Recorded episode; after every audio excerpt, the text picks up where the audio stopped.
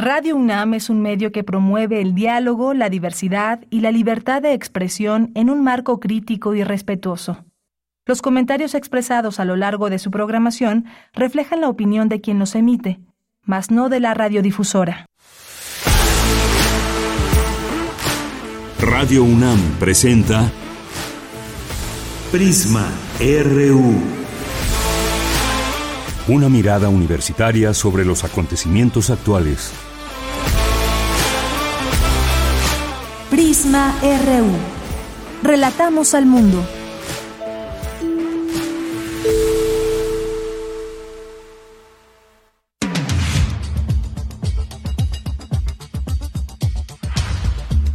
¿Qué tal? Muy buenas tardes y gracias por acompañarnos aquí en Prisma RU. Un día más, martes 23 de enero del año 2024, una con cinco minutos y mucha información. Vamos a platicar, pues, todo esto que está sucediendo, este, este tema coyuntural.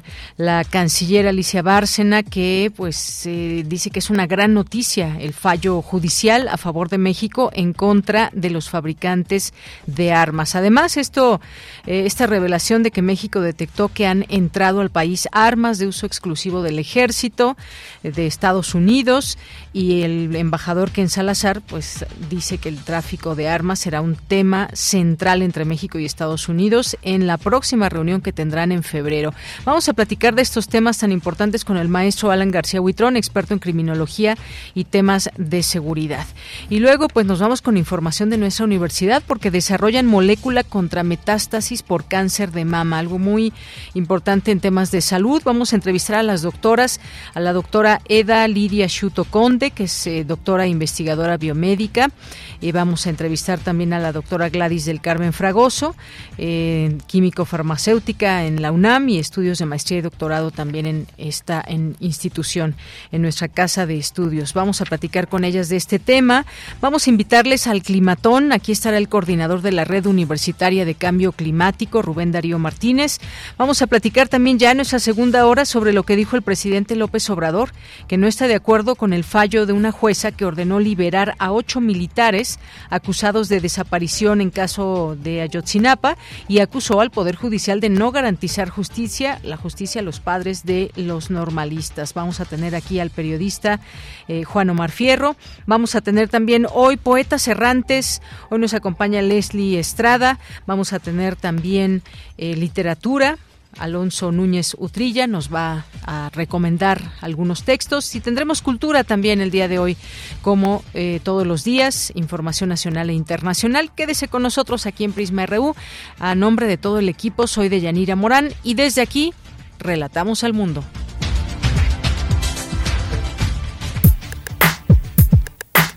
Relatamos al mundo. Relatamos al mundo.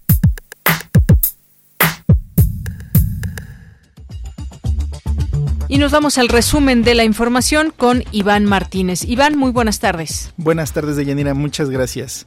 Iniciamos con información universitaria. Presenta la revista Tlatelolco, del Programa Universitario de Estudios sobre Democracia, Justicia y Sociedad, su dossier académico de enero. Aborda derechos humanos y la crítica jurídica.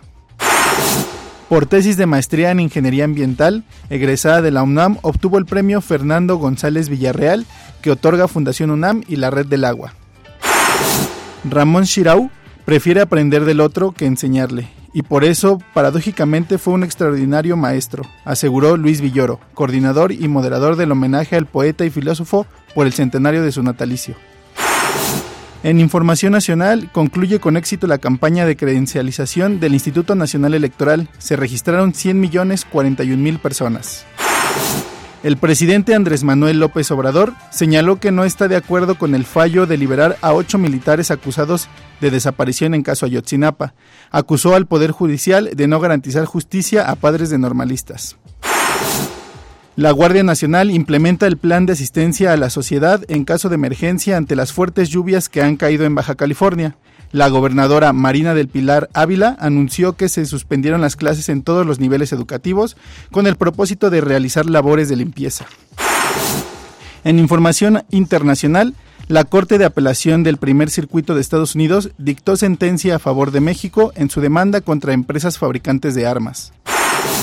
El precandidato presidencial republicano Donald Trump prometió reinstalar el polémico Título 42, que permite expulsar de forma inmediata a personas migrantes sin documentos.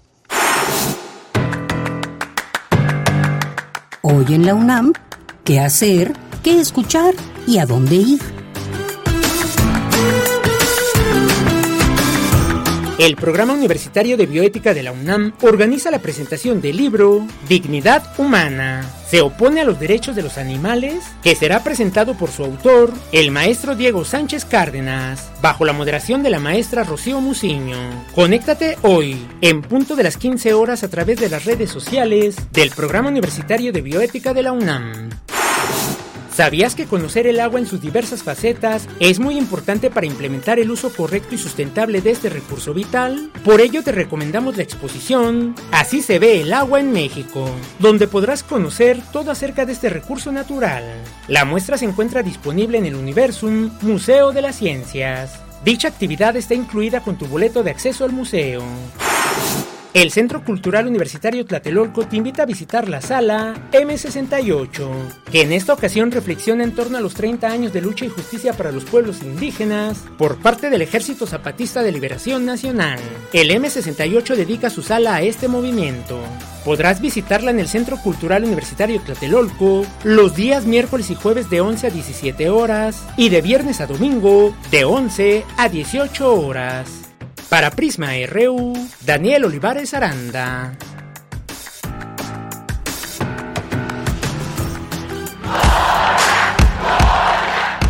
Campus RU.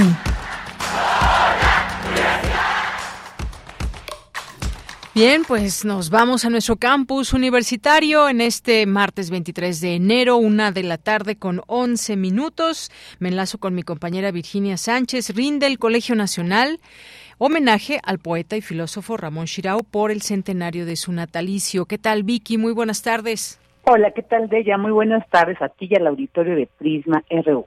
Octavio Paz definió a Ramón Shirao como un hombre puente porque fue un poeta que también fue filósofo.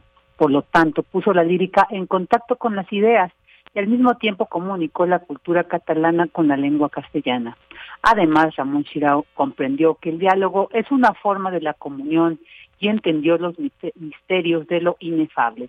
Así lo señaló Luis Villoro, coordinador y moderador del homenaje a Ramón Chirau por el centenario de su natalicio, que se llevó a cabo en el aula magna del Colegio Nacional. Escuchémoslo una de las características de Ramón Chirau y de su temple intelectual es que le gustaba pensar que los demás pueden tener razón, algo no tan común en la vociferante República de las Letras. Ramón Chirau prefería aprender del otro que enseñarle y por eso, paradójicamente, fue un extraordinario maestro, alguien que nunca dejó de entenderse entre los otros y que comprendió que el diálogo que daba título a su revista es una forma de la comunión. Él fue un poeta y pensador muy cercano a la mística, con un temperamento religioso que le permitió entender los misterios de lo inefable y dedicó parte de su poesía a describir eso que para otros parece indescriptible. Por su parte, Javier García Diego, miembro del Colegio Nacional, se refirió a Ramón Chirao como diversos puentes a la vez, un puente con muchas orillas, un hombre, dijo, de múltiples presencias. Escuchemos. Además de ser puente entre muchas circunstancias y contextos, entre un par de mares y numerosas ciudades, y de haber tenido muchas presencias, a Ramón Chirau lo definió haber llegado como un exiliado muy joven a tierras mexicanas en 1939 con apenas 15 años de edad. Así, a diferencia de los exiliados de mayor edad, comenzando por su padre, que llegaron ya formados a México, Ramón Chirau pudo abrevar de las dos culturas, la propia de sus orígenes, esto es, la española, que incluía las vertientes castellana y catalana, y la del país del refugio, también milenaria y en vías de modernización al tiempo de su llegada al nuevo país. No hay duda, su naturaleza cultural es producto de una compleja encrucijada de caminos y lugares.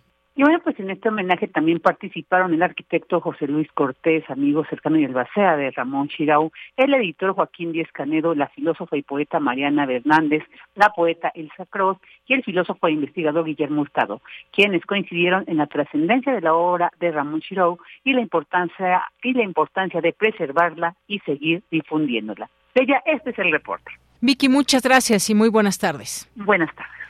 Bien, vamos ahora con Dulce García. Presenta la revista Tlatelolco del Programa Universitario de Estudios sobre Democracia, Justicia y Sociedad su dossier académico de enero con temas como los derechos humanos y la crítica jurídica. Adelante, Dulce. Deyanira, muy buenas tardes a ti al auditorio de Prisma RU. La revista Tlatelolco, Democracia Democratizante y Cambio Social, es una publicación académica y de divulgación del Programa Universitario de Estudios sobre Democracia, Justicia y Sociedad, que se ha convertido en un espacio de análisis y reflexión desde una perspectiva crítica. En su nuevo número, la revista Tlatelolco presenta su dossier académico de enero, que aporta ideas, diagnósticos y propuestas innovadoras que invitan a la reflexión sobre las raíces de las problemáticas sociales, políticas y económicas de América Latina y del mundo. Al presentar este dossier académico, el director del Programa Universitario de Estudios sobre Democracia, Justicia y Sociedad, John Ackerman, dijo que la intención es atender a la crisis civilizatoria que se vive en la actualidad. Estamos viviendo un momento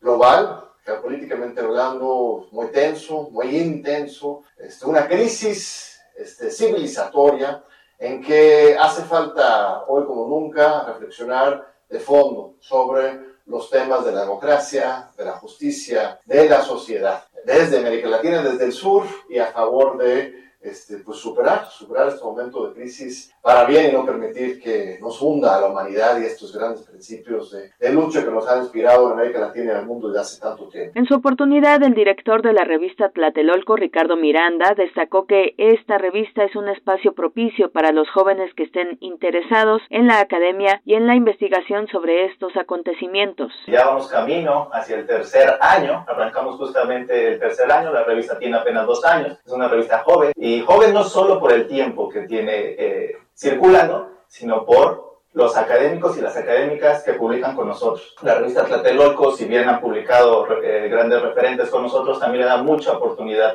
a los jóvenes investigadores. En este encuentro también participó Juan Carlos Monedero, académico de la Universidad Complutense de Madrid, quien dijo que en medio de un mundo que ha perdido sus certezas, la política está en profunda confusión. De ahí la importancia de generar análisis como los que presenta el dossier académico de la revista Tlatelolco. No basta solamente lo de, de eh, los filósofos han interpretado de manera diferente el mundo y de lo que se trata de transformarlo, sino que para poder transformar el mundo hoy necesitamos también comprenderlo de otra manera. Y por eso revistas como Tlatelolco son muy importantes, pero tienen que marcarse este objetivo de reinterpretar el mundo de manera diferente para poder transformarlo. El dossier académico de la revista Tlatelolco de enero aborda temas como los derechos humanos y la crítica jurídica, la lógica neoliberal de un crimen de Estado en el caso de Ayotzinapa, así como la medición de la ideología neoliberal y la lucha política. Este puede consultarse en la página web del Programa Universitario de Estudios sobre Democracia, Justicia y Sociedad. Esta es la información. Muy buenas tardes. Bien, continuamos ahora con Cindy Pérez Ramírez. Reporta el INE un padrón electoral preliminar de 100 millones 41 mil 85 registros. ¿Qué tal, Cindy? Muy buenas tardes. Deyanira, es un gusto saludarte. Muy buenas tardes. Este 22 de enero concluyó la campaña de credencialización del Instituto Nacional Electoral para que la ciudadanía realizara cambio de domicilio, corrección de datos, inscripción al padrón electoral o reemplazo por pérdida de la credencial para votar frente al proceso electoral de este año. Durante la presentación de este cierre, la consejera Carla Humphrey señaló que fue un éxito y agradeció a la ciudadanía por su compromiso. Tener un padrón eh, pues robusto, un padrón que hoy llega a los más de 100 millones de personas y que eh, culminando este plazo siguen plazos importantes. Hay un plazo de reimpresión de credencial de elector hasta el 9 de febrero eh, perdón, de reposición de la credencial por robo, por extravío o por deterioro grave y uno de reimpresión hasta el 20 de mayo. En estos hay que decir, ya no hay cambios en los datos eh, de la credencial del lector, es decir, ya no se puede hacer cambio de domicilio de ningún dato personal, pero eh, tampoco si perdió vigencia pueden renovar su credencial de lector. Por su parte, Alejandro Caso, titular de la Dirección Ejecutiva del Registro Federal de Electores, dio cuenta de los datos de esta campaña que hizo, que al día de ayer sumaron cerca de 8.243.840 trámites, 9.53% más que la campaña de 2018. Dentro de esto también se destaca que el, el, movimiento más representativo es el, la reposición de credencial, con el 37.86% de estos 8.2 millones de de trámites levantados, los cambios de domicilio es el 26.13, lo que corresponde a la, inscripción del padrón electoral es del 17.83% y lo que corresponde a los demás datos está entre el 15%, a los demás trámites que se levantan en los módulos de atención ciudadana. Otro dato importante que eh, dentro de lo que se captó eh, de los jóvenes en, durante la campaña anual intensa, se captaron 1.2 millones de jóvenes entre las edades de 17 y 19 años. Deyanira, este fue el reporte de la credencialización del INE y recuerden que el 14 de marzo es el último día para recoger su credencial para votar en el módulo en el que la solicitaron por estos trámites. Este es mi reporte. Cindy, muchas gracias. Buenas tardes. Muy buenas tardes. Bien, ¿y ustedes ya tienen su credencial del INE? Esperemos que sí, para que puedan ejercer su derecho a votar. Y bueno, pues es una identificación que prácticamente nos sirve para todo, para muchos trámites. Lo mejor es tenerla. Bien, continuamos. Prisma RU. Relatamos al mundo. Una de la tarde con 20 minutos, la secretaria de Relaciones Exteriores, Alicia Bárcena, informó que nuestro país ganó una apelación sobre la denuncia impuesta en Estados Unidos por tráfico de armas que interpuso en su momento el ex canciller Marcelo Ebrard. Y fue la Corte de Apelaciones del primer circuito de Estados Unidos la que dictó sentencia a favor de México en su demanda contra empresas fabricantes de armas. ¿Esto qué significado tiene y cómo van también todas estas pláticas en torno al tráfico de armas. Será tema central, dice el embajador Ken Salazar, entre México y Estados Unidos en su próxima reunión de febrero. Además, bueno, también este tema, armas que han entrado a nuestro país, armas de Estados Unidos que son de uso exclusivo del ejército de este país.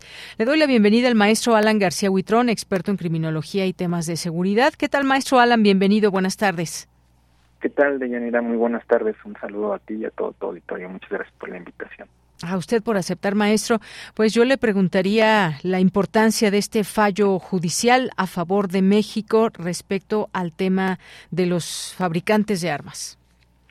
Pues es un fallo histórico, como se ha comentado, eh, desde un inicio que se eh, pues realizó la demanda en contra de estas empresas fabricantes distribuidoras de armas, ya de hecho, ya esa demanda constituía un, un hecho histórico, ¿no? Un hecho que obviamente mm, caracterizaba a este gobierno respecto a los a las anteriores administraciones, ya lo veíamos un poco con Rápido y Furioso, con entonces ya desde entonces la demanda en sí ya era histórica, como vimos después, pues gobiernos mexicanos tuvieron que esperar bastante tiempo, prácticamente estamos hablando que la demanda fue en agosto de 2021 y hasta prácticamente septiembre de 2022, que fue un año después, la Corte desechó la demanda, México apeló meses después y bueno, eh, hace unos días, el lunes precisamente, se supo de que esta Corte de Apelación le ha dado un voto de confianza a las autoridades mexicanas, por lo que la demanda regresaría, ¿no? Regresa a la primera instancia para realizar un análisis de fondo.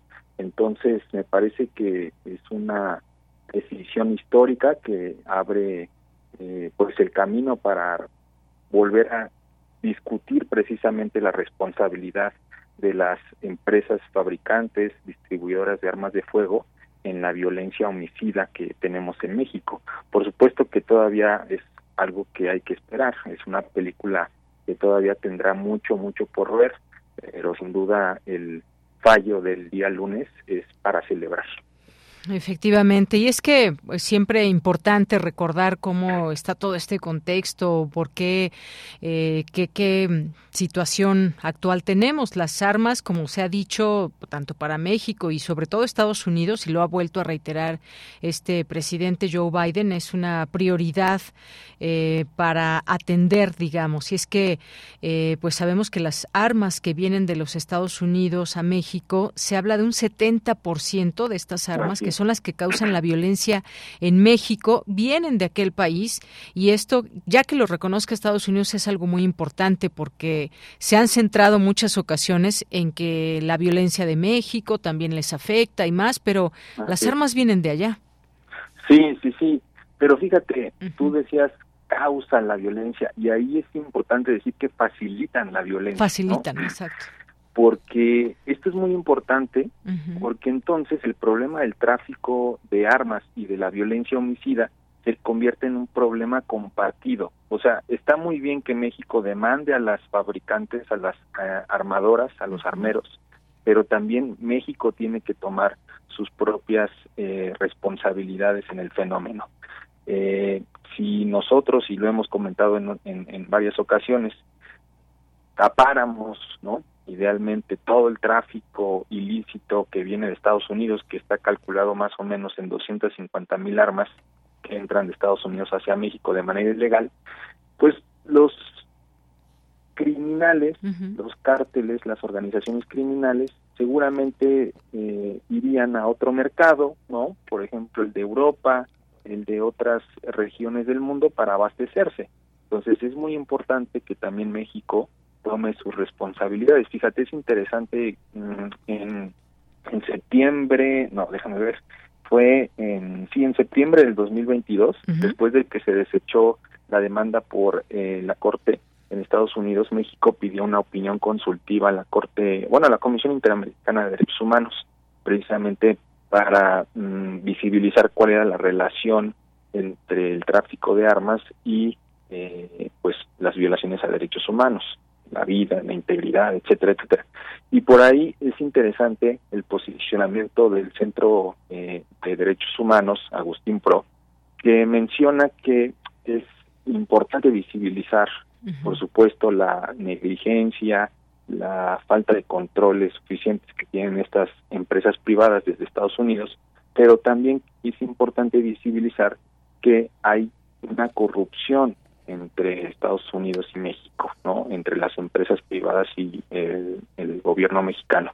Ellos, por ejemplo, eh, dan a conocer este caso que también fue muy mediático, no sé si recordarás el caso de Ayotzinapa, donde se visibilizó que las armas que se utilizaron fueron de empresas alemanas mm. y en Alemania se llevó un juicio precisamente y se condenaron a diferentes eh, trabajadores estamos hablando de la empresa, eh, de una de las empresas más importantes de, fabricantes de armas, se condenaron incluso en ese país a estos eh, trabajadores de la empresa y en México no hubo ninguna consecuencia para los militares que se sabía que fueron sobornados, eh, hubo corrupción para que esas armas llegaran a las policías municipales, entre ellas la de la de la de Guerrero, etcétera, ¿no? Con, con este caso de Ayotzinapa. Entonces, es interesante porque te digo, hay que ver el problema de manera compartida. Por supuesto que hay mucha evidencia, hay muchas pruebas, estudios de que en efecto la negligencia, eh, tanto en la fabricación como en la venta de armas de estas empresas, pues es eh, muy alta y tienen que ir cambiando, ¿no? La imposición de medidas responsables. Pero si desde acá no se hace nada para precisamente también tener esas medidas responsables para disminuir la corrupción, pues de nada sirve. Entonces, me parece que es importante también, ¿no? Como recalcar esa responsabilidad compartida, ¿no? Entre los dos gobiernos. Y que es un poco también un argumento de las empresas, ¿no? Las fabricantes de armas. nosotros fabricamos armas, pero no no decimos que las utilicen para el crimen organizado, ¿no? Directamente. Entonces le echan como la bolita también a México y dicen, bueno, aquí eh, nosotros estamos siendo como un chivo expiatorio México no resuelve su problema y ahora resulta que nosotros somos el gran, la gran causa ¿no? de la violencia que vive México desde hace 20, 30 años. Exacto. Yo, como decía, que se hable de esto, que se reconozca es importante. Hay una responsabilidad compartida. Eso es algo que no se puede, digamos, despegar de todo este asunto. Y luego las armas, pues efectivamente nos llevan a un tema, por ejemplo, que se liga con el tráfico de droga, eh, con el consumo, con los cárteles. En fin, se van haciendo y generando estas, digamos, cadenas, porque quien introduce estas armas provenientes de Estados Unidos, a México, se necesitan tanto personal de un lado como de otro, y pues es un personal, digamos, o son personas que desafortunadamente, pues estas armas son utilizadas justamente eh, para pues generar violencia o defenderse de uno u otro cártel, algo que también Estados Unidos ha dicho, pues ya hay mucho consumo en Estados Unidos, están matando con su droga mexicana a, a muchos ciudadanos de Estados Unidos y sin embargo también pues aquí se debe reconocer más que nunca que es un, trabajo que se debe hacer de forma bilateral y, cada quien lo que le toque y creo que la estrategia debe ir de manera conjunta, maestro. Sí, desafortunadamente lo hemos dicho constantemente, ¿no? Lo reiteramos, los problemas eh, criminales que tienen y que comparten ambos países son muy complejos, muy, muy complejos y requieren de respuestas integrales. En este caso, tanto de México como de Estados Unidos, pero bien tú lo dices, no solamente en cuanto al tráfico de armas, porque el tráfico de armas de alguna forma pues está vinculado al tráfico de drogas, a la trata de personas, a las organizaciones criminales, al robo de combustible, o sea, es un problema muy muy complejo y eso tiene que quedar muy claro de que sí, en efecto, es un fallo histórico, hay que celebrarlo, pero en sus justas dimensiones. Eh, si realmente los gobiernos quieren disminuir el problema, tenemos que ir haciendo ese tipo de acciones, pero desde diferentes frentes, ¿no? Desde diferentes perspectivas, porque el crimen organizado no solamente es tráfico de armas. Así es. Y bueno, pues eh, definir quién tiene más responsabilidad o más menos culpa, bueno, pues yo creo que no estamos para esos momentos, sino para remediar una situación que ya puede ser, digamos, muy clara, que se reconoce de ambos lugares y que tendrían que crear ya o hacer este manos a la obra para que se trate de generar soluciones en este aspecto. Sabemos que las armas desafortunadamente pues son utilizadas para amedrentar, para para quitarle la vida a otras personas y esto es algo que tendría ya que parar una vez que se tiene una especie digamos de diagnóstico, que se pueden hacer monitoreos en, en este sentido, porque además pues tenemos otras cosas como es la migración y que pues también genera otro tipo de situaciones. Estados Unidos muchas veces ha dicho entre los migrantes también puede haber personas que no precisamente quieran llegar a Estados Unidos a trabajar, sino pues a generar otro tipo de circunstancias o de situaciones, así que pues se van juntando desafortunadamente las los problemas. Sí, sí, sí. Desafortunadamente muchas veces, como dices, se utiliza esa eh, criminalización, ¿no? De los migrantes, de las y los migrantes, bajo pretexto de la seguridad, etcétera. Pues el problema de la migración sigue creciendo, sigue eh, avanzando, ¿no? Y llega un momento en que se convierte en una bomba de tiempo, ¿no? Como en este momento.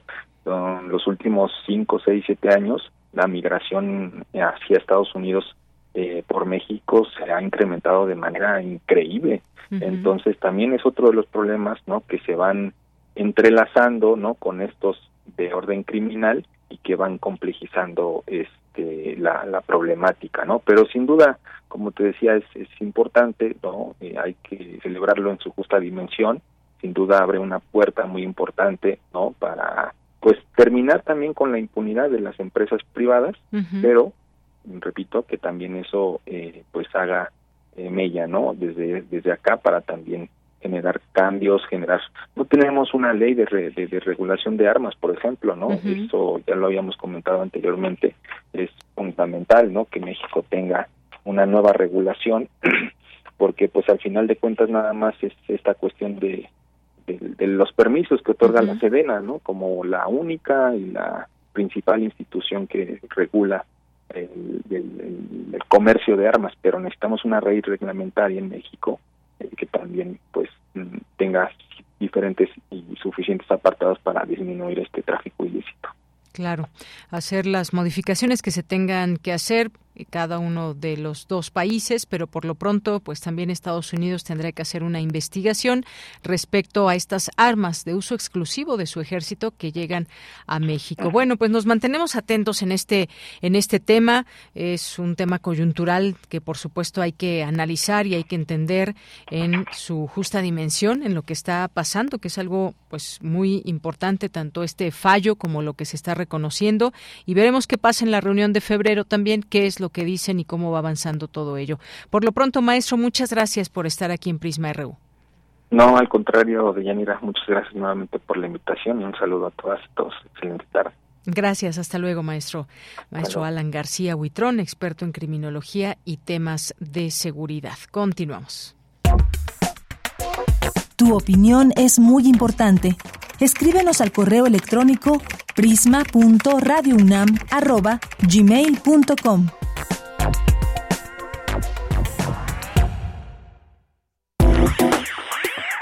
Queremos escuchar tu voz. Síguenos en nuestras redes sociales. En Facebook como Prisma RU y en Twitter como arroba PrismaRU. Bien, y como les habíamos comentado, pues tenemos una entrevista con eh, dos doctoras de nuestra universidad, dos científicas, eh, que además, bueno, salió esta publicación en nuestra Gaceta y no queríamos perder la oportunidad de poder platicar con ellas. Las científicas Eda Shuto Conde y Gladys Fragoso González del Instituto de Investigaciones Biomédicas, que en conjunto con un grupo de académicos de la UNAM desarrollaron una molécula sintética para prevenir la metástasis en pacientes con cáncer de mama y con el tiempo ayudar a que superen la enfermedad. Y se trata del GK 1, cuyas propiedades antitumorales y antimetastásicas han quedado comprobadas mediante la aplicación en un modelo eh, murino de cáncer de mama después de una extensa experimentación. Así que ambas les voy a dar la bienvenida.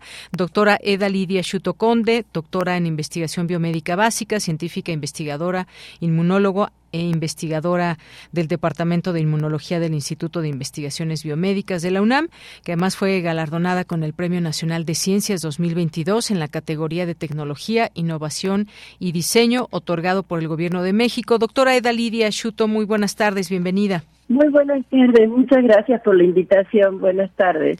Gracias a usted y también doy la bienvenida a la doctora Gladys del Carmen Fragoso. Ya estudió la licenciatura de Químico Farmacéutico Biólogo en la UNAM y sus estudios de maestría y doctorado en la UNAM también. Es miembro de la Sociedad Mexicana de Inmunología, sus líneas de investigación, identificación y el estudio de los mecanismos de acción de moléculas con funciones inmomoduladoras y antioxidantes para el tratamiento de distintas patologías. Doctora Gladys, bienvenida. Hola, ¿qué tal? Buenas tardes. Eh, gracias por, por esta invitación. Bien, pues a mí me gustaría que, que nos platicaran eh, sobre esto que da que se da a conocer este desarrollo de una molécula contra metástasis por cáncer de mama. Como sabemos, este tipo de cáncer, pues, es eh, de los primeros que tenemos eh, que causan muerte a mujeres y pues quisiéramos saber de qué se trata este desarrollo. Así que pues le doy la palabra, está bien, doctora Eda Lidia Schuto. Sí, gracias. Bueno, eh, esta molécula que, que actualmente estamos proponiendo para el para el tratamiento de la inmunoterapia de cáncer de mama es una molécula que encontramos eh, ya tiene muchos varios años cuando estábamos desarrollando una vacuna contra cisticercosis. Nuestra vacuna contra cisticercosis estaba constituida por tres moléculas y una de las moléculas de la vacuna nos llamó desde el principio mucho la atención porque era un péptido pequeño y no requería de que se inoculara para inducir una respuesta inmune en conjunto con otras sustancias que potenciaran su actividad. Y, eh, eh, por lo tanto, además de utilizarlo para la vacuna de cisticercosis, desde un principio comenzamos a evaluar su capacidad como adyuvante, como inmunopotenciador para usar en conjunto con otras vacunas. Y demostramos que efectivamente sí era capaz de aumentar la capacidad de inducir una respuesta inmune de un antígeno, de una vacuna. Y lo, lo evaluamos en influenza, lo evaluamos en tétano, lo evaluamos en distintas circunstancias. Y eh, en, este proceso de evaluación como adyuvante, eh, encontramos que era capaz de controlar el desarrollo de adenocarcinoma, que es un tipo de tumor benigno en los, en los pulmones.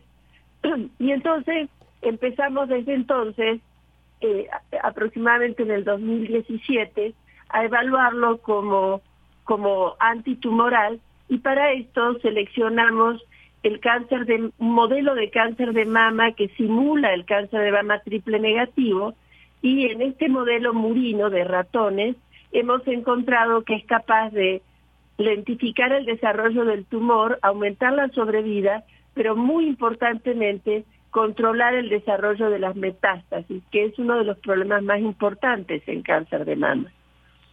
Muchas gracias, doctora Eda eh, Lidia Schuto. Em, y bueno, pues le pregunto ahora a la doctora Gladys del Carmen, porque este pues es un desarrollo, es eh, pues prueba y error también en todo esto. Cuéntenos cómo fue este desarrollo también, porque eh, en esta información que publica nuestra Gaceta se habla de que más adelante encontraron que los animales envejecidos producían espontáneamente adenocarcinomas pulmonares y cuando los inmunizaron con esta molécula, ¿qué fue lo que sucedió? Cuéntenos. Eh, pues sí, como, como lo mencionó la doctora Eda Schuto, cuando estábamos evaluando eh, el potencial eh, de este péptido para funcionar como adyuvante de la vacuna de influenza, envejecimos ratones que este, para simular pues lo que pasa en la población geriátrica que a veces este, no, no responde tan eficientemente como la población juvenil al desarrollo de una respuesta inmune óptima contra la, la influenza. Entonces envejecimos los ratones y al estar observando los pulmones de estos animales fue que nos percatamos que los pulmones de los ratones que habían sido inmunizados con la vacuna de influenza y utilizando a GK1 como ayudante desarrollaban considerablemente menos este, tumores de estos adenocarcinomas benignos comparado con los ratones que solamente recibieron la vacuna de influenza. Esto fue lo, entonces lo que nos motivó a poder eh, pues evaluar que tuviera propiedades además de inmunopotenciadoras eh, antitumorales. Entonces eh, pues empezamos a, a desarrollar eh, o a, evaluar en el modelo murino de cáncer de mama, que como les comentó la doctora Shuto, es un modelo que simula el cáncer de mama triple negativo, la capacidad de este péptido que hemos denominado GK1 en sus propiedades antitumorales, encontrando que eh, ejerce propiedades inmunomoduladoras y a través de estas propiedades inmunomoduladoras podría estar desarrollando eh, e, estos efectos antitumorales de reducir el tamaño del tumor eh, y de reducir notoriamente las metástasis a pulmón. Muy bien, pues qué interesante todo esto que nos que nos platican porque pues fueron resultados muy alentadores, digamos, esta posibilidad de reducir notoriamente el tamaño de los tumores. Y digamos esto que pues mucha gente quizás que nos está escuchando que se pregunta, bueno, ¿y esto todavía en qué etapa está o cómo eh, generar ya, por ejemplo, este desarrollo en, eh, en humanos o cómo va cómo va, en qué etapa va este desarrollo? Sí, efectivamente, nuestro desarrollo pretendemos y estamos haciendo todos los esfuerzos para lograr eh, su aplicación en, en el humano. Y para esto hay que hacer las pruebas en humano de, que el, de que la molécula es inocua. Ya lo hemos demostrado en ratones. Hemos demostrado en ratones, siguiendo todos los procesos de regulación que, que solicita COFEPRIS, eh, en conjunto con la Unidad de Estudios Preclínicos de la UNAM, hemos demostrado que la molécula es inocua eh, y que no tiene capacidad de, inducir mutagénesis, que es una molécula estable, eh, y ahora necesitamos demostrar este, esta misma inocuidad, pero en humanos. Esto es fundamental y es lo que se llama fase clínica 1, para poder posteriormente evaluar la efectividad en humanos.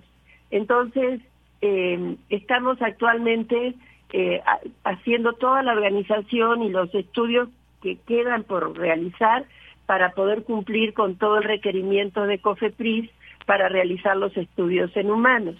Eh, Muy bien, pues sí, También, quiero eh, pues enfatizar que este desarrollo que tenemos pues se ha logrado gracias al apoyo que desde hace varios años hemos recibido tanto por parte de la UNAM a través de, estos fondos que da de, para investigación que se llaman PAPIT y también, por supuesto, a través de los fondos que nos ha proporcionado el Consejo Nacional de Ciencia y Tecnología. Y eh, recientemente obtuvimos un apoyo por parte de CONACYT justamente para poder eh, avanzar en los estudios preclínicos y los clínicos de fase 1 en humanos. Muy bien, pues muchas gracias. Ahora bien, ¿de qué estamos hablando con este desarrollo, digamos, de qué cambiaría respecto a lo que hoy se tiene para salvar vidas? ¿Esto qué expectativa abre para, eh, pues, controlar, para eh, generar mejores diagnósticos en las personas en su momento cuando se llegue a esta etapa? ¿Qué es lo que se prevé en este sentido?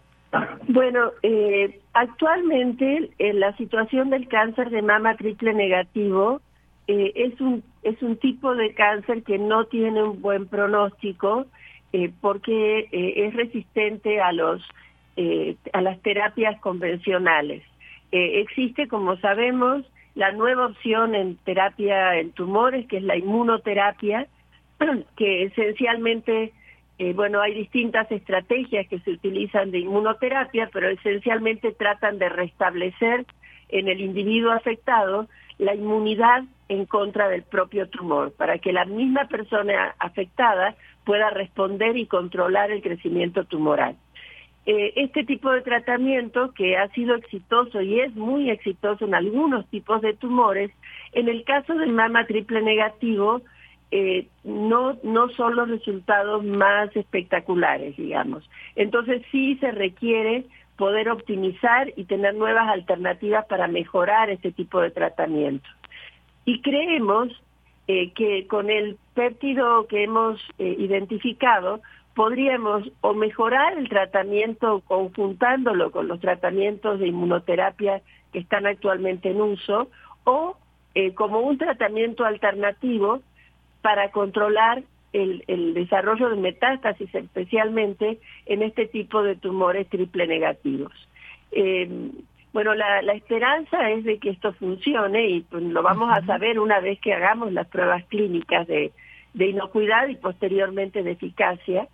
Eh, todo hace suponer, en base a todos los resultados que hemos obtenido después de años de investigación en el tema, que es muy probable que tengamos un panorama optimista, un panorama positivo, y de serlo pues sería una gran, un gran aporte porque es una molécula muy económica, que es uno de los problemas de la inmunoterapia actual, que, que mm, son tratamientos muy costosos y que por lo tanto están limitados a ciertos grupos poblacionales. Y este tratamiento tenemos la esperanza de que pudiera ser una, una posibilidad de tratamiento para eh, todo para todo el mundo, ¿verdad? Para el que lo requiera, porque el, el costo es muy muy bajo. Así es, todo apuntaría a que pues eh, aumentaría significativamente la posibilidad de sobrevivencia de muchos pacientes con cáncer de mama e incluso poder curarse. A mí me gustaría que pues cuando se pase ya a la siguiente etapa o conforme siga ya este desarrollo para que se pueda utilizar en, en las personas de una manera mucho más amplia y clara, podamos seguirlo platicando aquí para darle a conocer al público y darle seguimiento a su vez a estos estudios que, como ustedes bien nos indican, pues, eh, pues tienen que pasar muchos años de investigación y más, y que además, pues esto que nos decía la doctora Eda, eh, esta molécula de la que nos hablaba la vacuna contra la cisticercosis, que fue, digamos, como que lo que lo que abrió esta esta posibilidad y hablar sabemos de cáncer de mama en México, pues es algo cada vez más común. Algo con lo que quieran eh, terminar y despedirse, doctora. Bueno, eh, no sé, Gladys, Pues eh, realmente eh, estamos optimistas en, poder ofrecer al país un producto eh, de desarrollo mexicano que, que pueda este, pues ayudar a la población femenina inicialmente. Por supuesto que tenemos en puerta eh, pues el estudio, eh, como lo dijo la doctora Shuto, de la terapia combinada de este péptido junto con otras inmunoterapias y otras terapias no, no, no de tipo inmunoterapéutico. Y también, eh, pues queremos realmente agradecer a todas las instituciones que nos han apoyado para el desarrollo y poder y haber podido llegar hasta, hasta este momento con este tipo de moléculas. Muy bien, pues les agradezco eh, a ambas. ¿Algo más se quieran agregar? Sí, bueno, que, eh, en todo este proceso eh, vemos también las dificultades para desarrollar los estudios clínicos en México, que creemos que es algo muy importante fortalecer en nuestro país para poder eh, realmente contribuir y pasar de nuestros desarrollos de laboratorio a poder aplicarlos en la población aquellas cosas que realmente sirvan. Entonces, en ese sentido vemos que eh, se requiere todavía mucho desarrollo en cuanto a la infraestructura y la capacidad de hacer estudios clínicos en México. Y ojalá este, pueda impulsarse este tipo de actividades en el país para, para favorecer que la investigación realmente sea aplicada a los problemas de nuestro país. Muy bien, pues a ambas les agradezco mucho. Aquí estaremos, por supuesto, dando seguimiento a cualquier, eh, pues cualquier otra investigación o continuidad de todo esto que ya han abierto este camino para poder darle a conocer a nuestro público. Doctora Eda Lidia Shuto Conde, doctora eh, Gladys del Carmen Fragoso, muchas gracias a ambas por estar aquí y a explicarnos y ampliarnos esta información a detalle. Muchas gracias. Pues muchísimas gracias. Gracias por la invitación. Hasta pronto. Hasta pronto. Muchas gracias. Y bueno, pues ahí una, un estudio, una investigación, sin duda muy importante, este desarrollo de esta molécula contra metástasis por cáncer de mama. Continuamos. Prisma RU. Relatamos al mundo. Bien, pues vamos a continuar ahora en esta plática sobre el climatón. ¿Han escuchado el climatón de la UNAM? Bueno, pues vamos a hablar justamente de esto ahora mismo con Rubén Darío Martínez, el es coordinador de la Red Universitaria de Cambio Climático. ¿Qué tal, Rubén? Muy buenas tardes. Hola, muy buenas tardes. ¿Cómo muy bien, pues con mucho gusto de, poderte saludar y que nos platiques qué es el climatón, alguien que nos esté escuchando y por qué nace. Cuéntanos, por favor.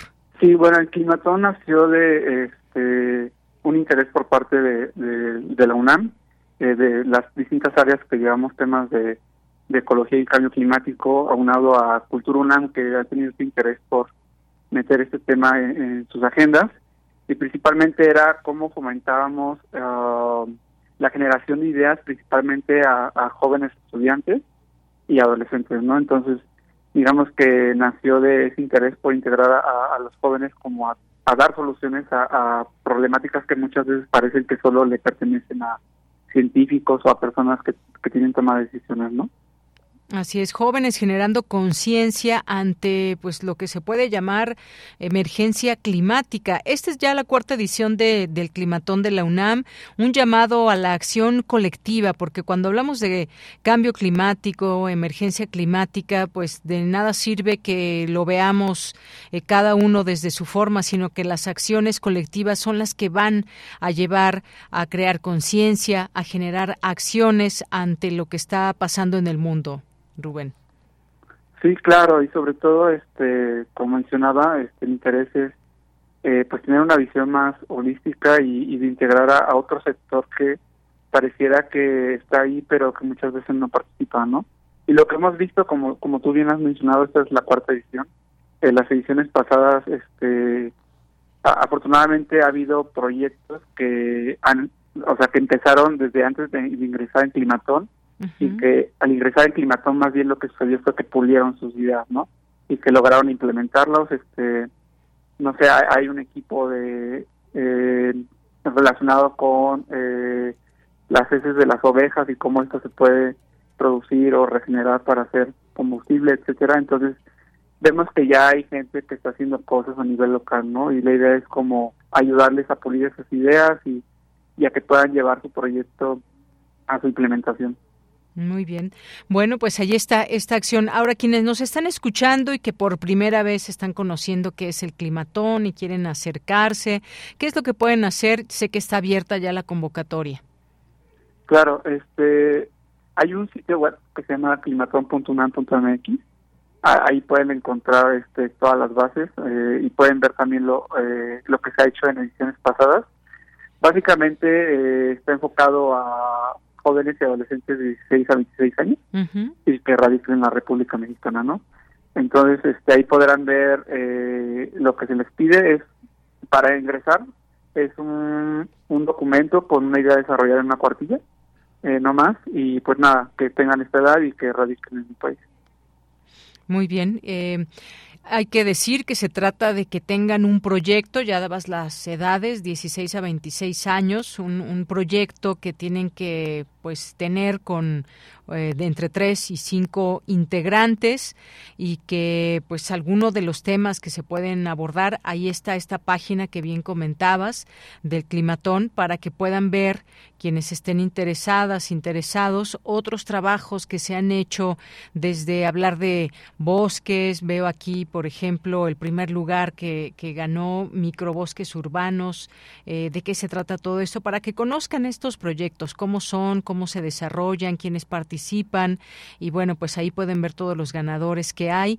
Eh, y que más o menos cuáles son estas temáticas que pueden abordar en sus proyectos. ¿Tú quisieras comentarnos algunos temas en particular? Sí, este, ha habido mucho interés, por ejemplo, en temas de movilidad.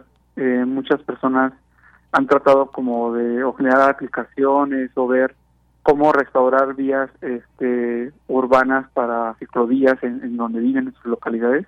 Entonces, digamos que eso es un tema muy común, pero también ha habido temas relacionados con eh, la captación de agua o cómo podemos este, reutilizarla. También ha habido esto de los microbosques, básicamente es cómo restaurar un, un, este, un lugar que era un baldío para hacer un parque, ¿no? Entonces, como una forma de mitigación, ¿no? Entonces, eh, digamos que la mayoría de estos proyectos sí se enfocan como a problemáticas o situaciones muy locales, ¿no? Que les está repercutiendo a las personas de estos equipos, ya sea en su barrio o, en su municipio, ¿no? Entonces, hacia ahí es donde estamos apuntando, ¿no?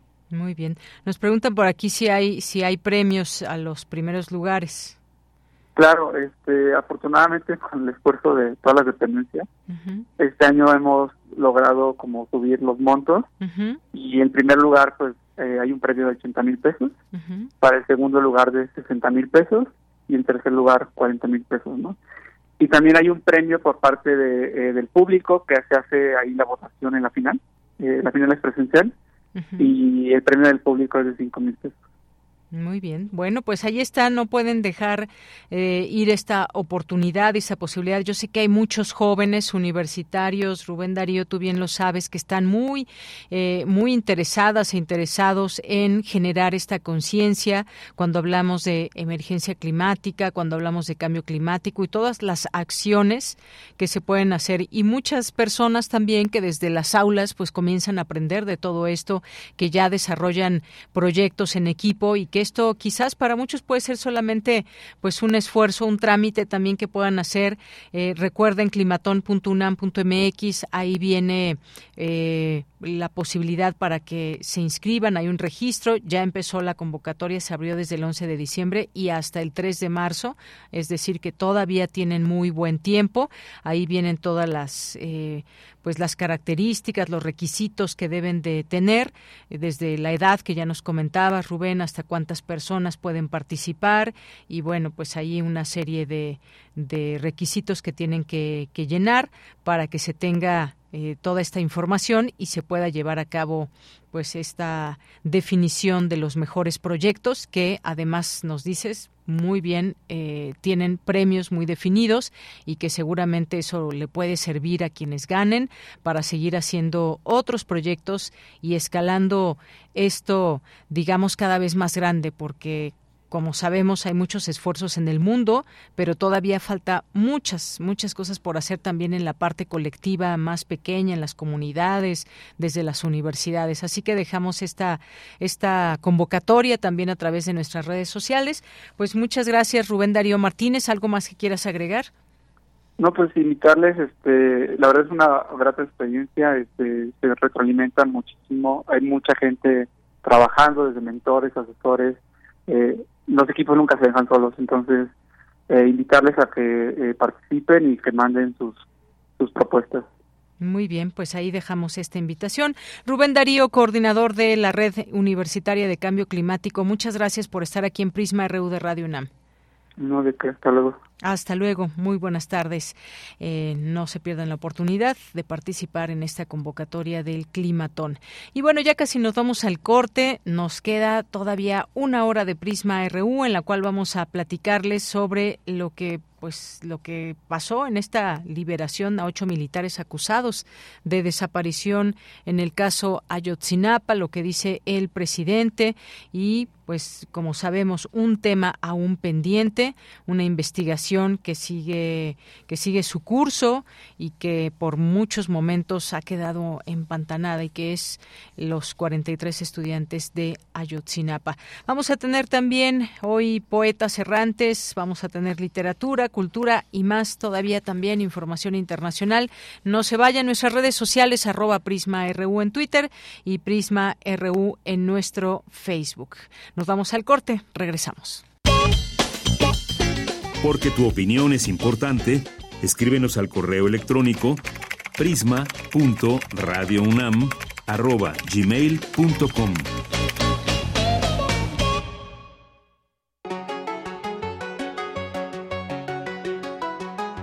Hay más de una cara en todos los libros y más de una anécdota en sus procesos. Saben las palabras, el amor por los libros en todas sus presentaciones. Lunes a las 18.30 horas, retransmisión sábados a las 17 horas por el 96.1 de FM. Radio UNAM, experiencia sonora.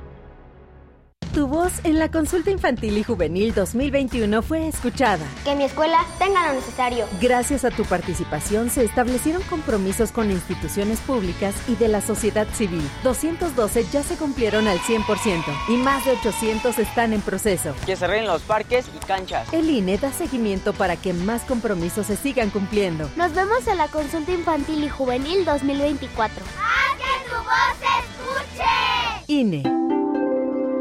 Con los votos de los diputados y senadores del Partido Verde, se logró la mayoría para aprobar la reforma constitucional que garantiza que los programas sociales del presidente López Obrador sean un derecho permanente. Y año tras año los diputados del Verde votan para otorgar recursos para la pensión universal de adultos mayores, el apoyo al programa Jóvenes Construyendo el Futuro, las becas bienestar para todas las familias con hijos en educación básica y la beca universal para estudiantes de preparatoria. La 4T también es verde. Partido Verde.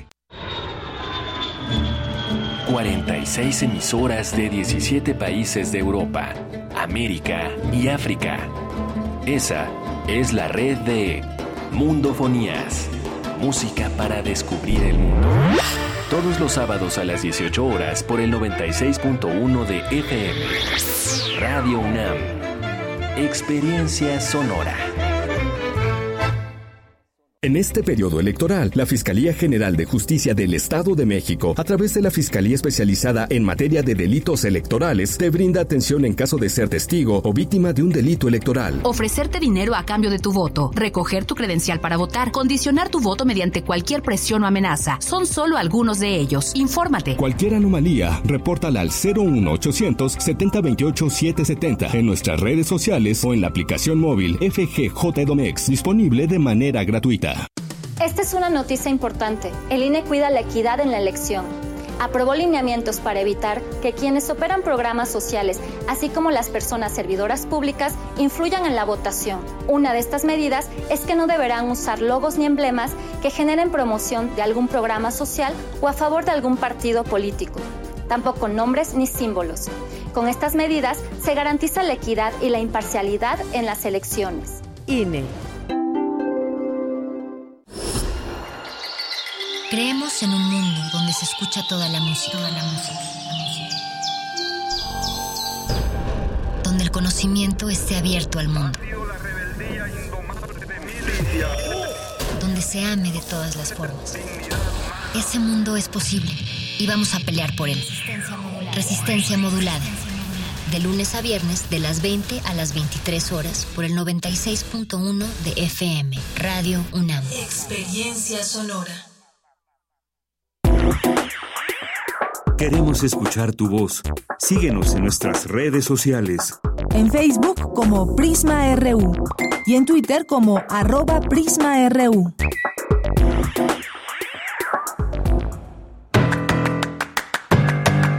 Mañana en la UNAM, ¿qué hacer? ¿Qué escuchar? ¿Y a dónde ir? El Instituto de Investigaciones Jurídicas de la UNAM organiza la mesa redonda Militarización en América Latina, Perspectivas Comparadas, coordinado por la doctora Paulina Barrera Rosales. Asiste mañana miércoles 24 de enero en punto de las 13 horas al aula centenario del Instituto de Investigaciones Jurídicas de la UNAM o sigue la transmisión en vivo a través de sus redes sociales. La Facultad de Medicina, Veterinaria y Zootecnia de la UNAM te invita a participar en el seminario Economía Circular del Agua en Acuicultura, que será impartido por el doctor José Manuel Cobo y González el próximo 20 de febrero de 16 a 17 horas a través de la plataforma Zoom. Para mayores informes e inscripciones consulta las redes sociales y el sitio oficial de la Facultad de Medicina, Veterinaria y Zootecnia de la UNAM. La Cátedra Extraordinaria de Bioética de la Facultad de Filosofía y Letras de la UNAM inicia sus actividades del año con la conferencia magistral ¿Qué es y para qué la bioética? a cargo del doctor Gustavo Ortiz Millán del Instituto de Investigaciones Filosóficas de la UNAM. Sigue la transmisión en vivo el próximo martes 30 de enero en punto de las 12 del día a través de las redes sociales del Programa Universitario de Bioética de la UNAM. Para Prisma RU, Daniel Olivares Aranda.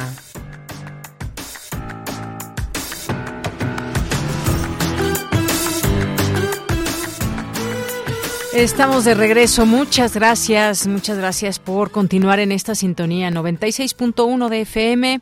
Nos escuchan también a través de www.radio.unam.mx, que es nuestra página de internet. Ahí ya eh, que pueden consultar los distintos programas de parte de la barra programática de Radio UNAM y también, por supuesto, ahí en nuestro podcast pueden encontrar las entrevistas que se perdieron, los programas que no pudieron escuchar, ahí en la página se van a la parte de podcast y buscan en la P de Prisma RU y ahí pueden encontrar esta información.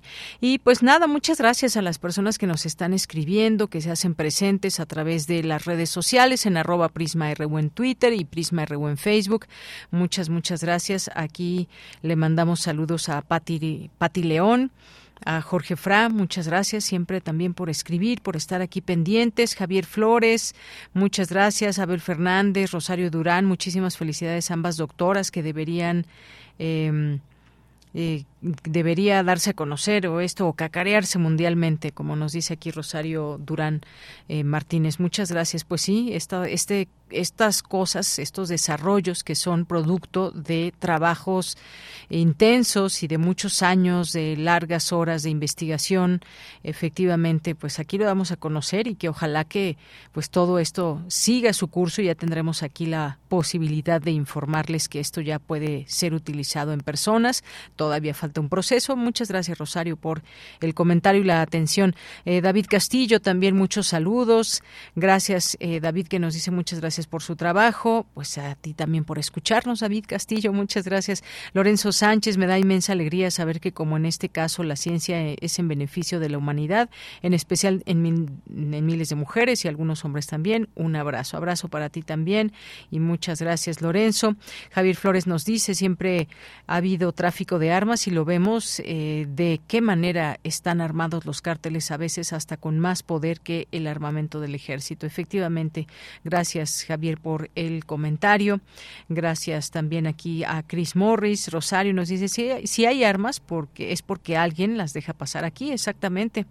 Así que las investigaciones deben estar al día y deben hacerse cada vez más efectivas estas distintas estrategias eh, que pues involucran a los dos países, México y Estados Unidos. Josh Venegas, saludos. Rosario, buen día para para buen día para todos. Muchas gracias, Rosario.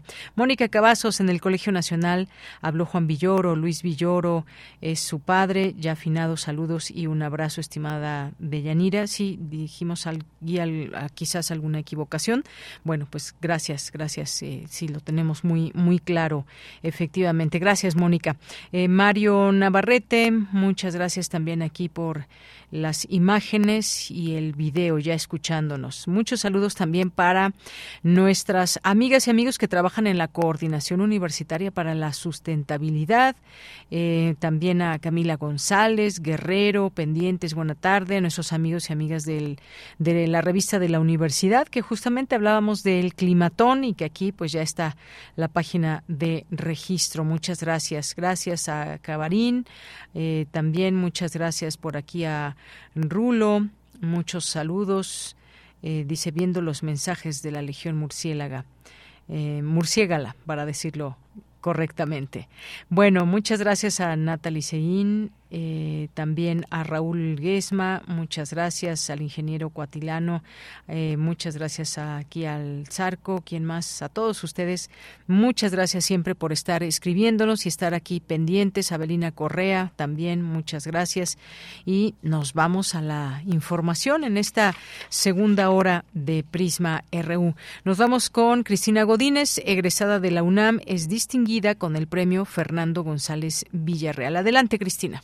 Deyanira, buenas tardes. Un saludo para ti y para el auditorio de Prisma RU.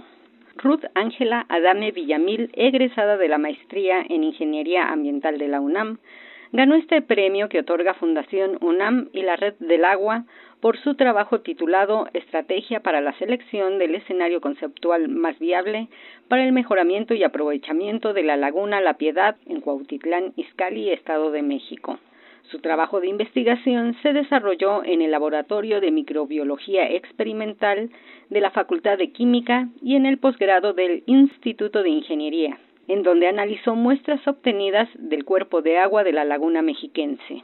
El muestreo inicial fue para determinar cuáles son los focos en donde se requiere mayor atención, para luego concentrarlos de tal manera que se optimicen los recursos existentes y las nuevas propuestas para limpiar el agua del lugar, que hoy se encuentra sin vida acuática debido a la contaminación.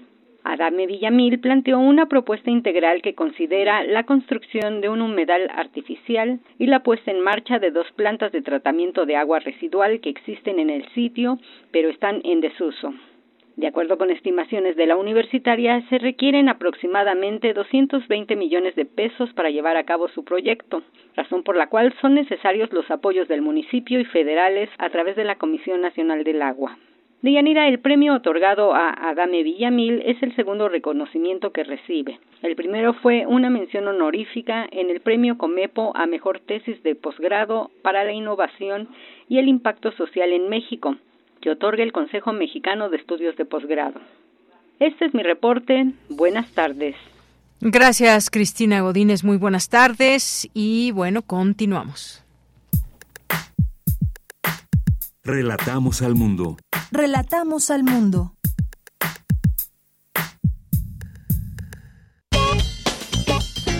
Porque tu opinión es importante, escríbenos al correo electrónico prisma.radiounam@gmail.com. Bien, continuamos y como sabemos hubo una liberación de ocho militares acusados por el caso Ayotzinapa que, bueno, fueron liberados para continuar con eh, sus procesos fuera de la cárcel. Eh, ya el gobierno federal envió una carta a la ministra presidenta de la Suprema Corte, eh, pues haciéndole énfasis sobre ese tema de la liberación de ocho militares señalados en el caso de los normalistas de Ayotzinapa, es lo que también dio a conocer el presidente.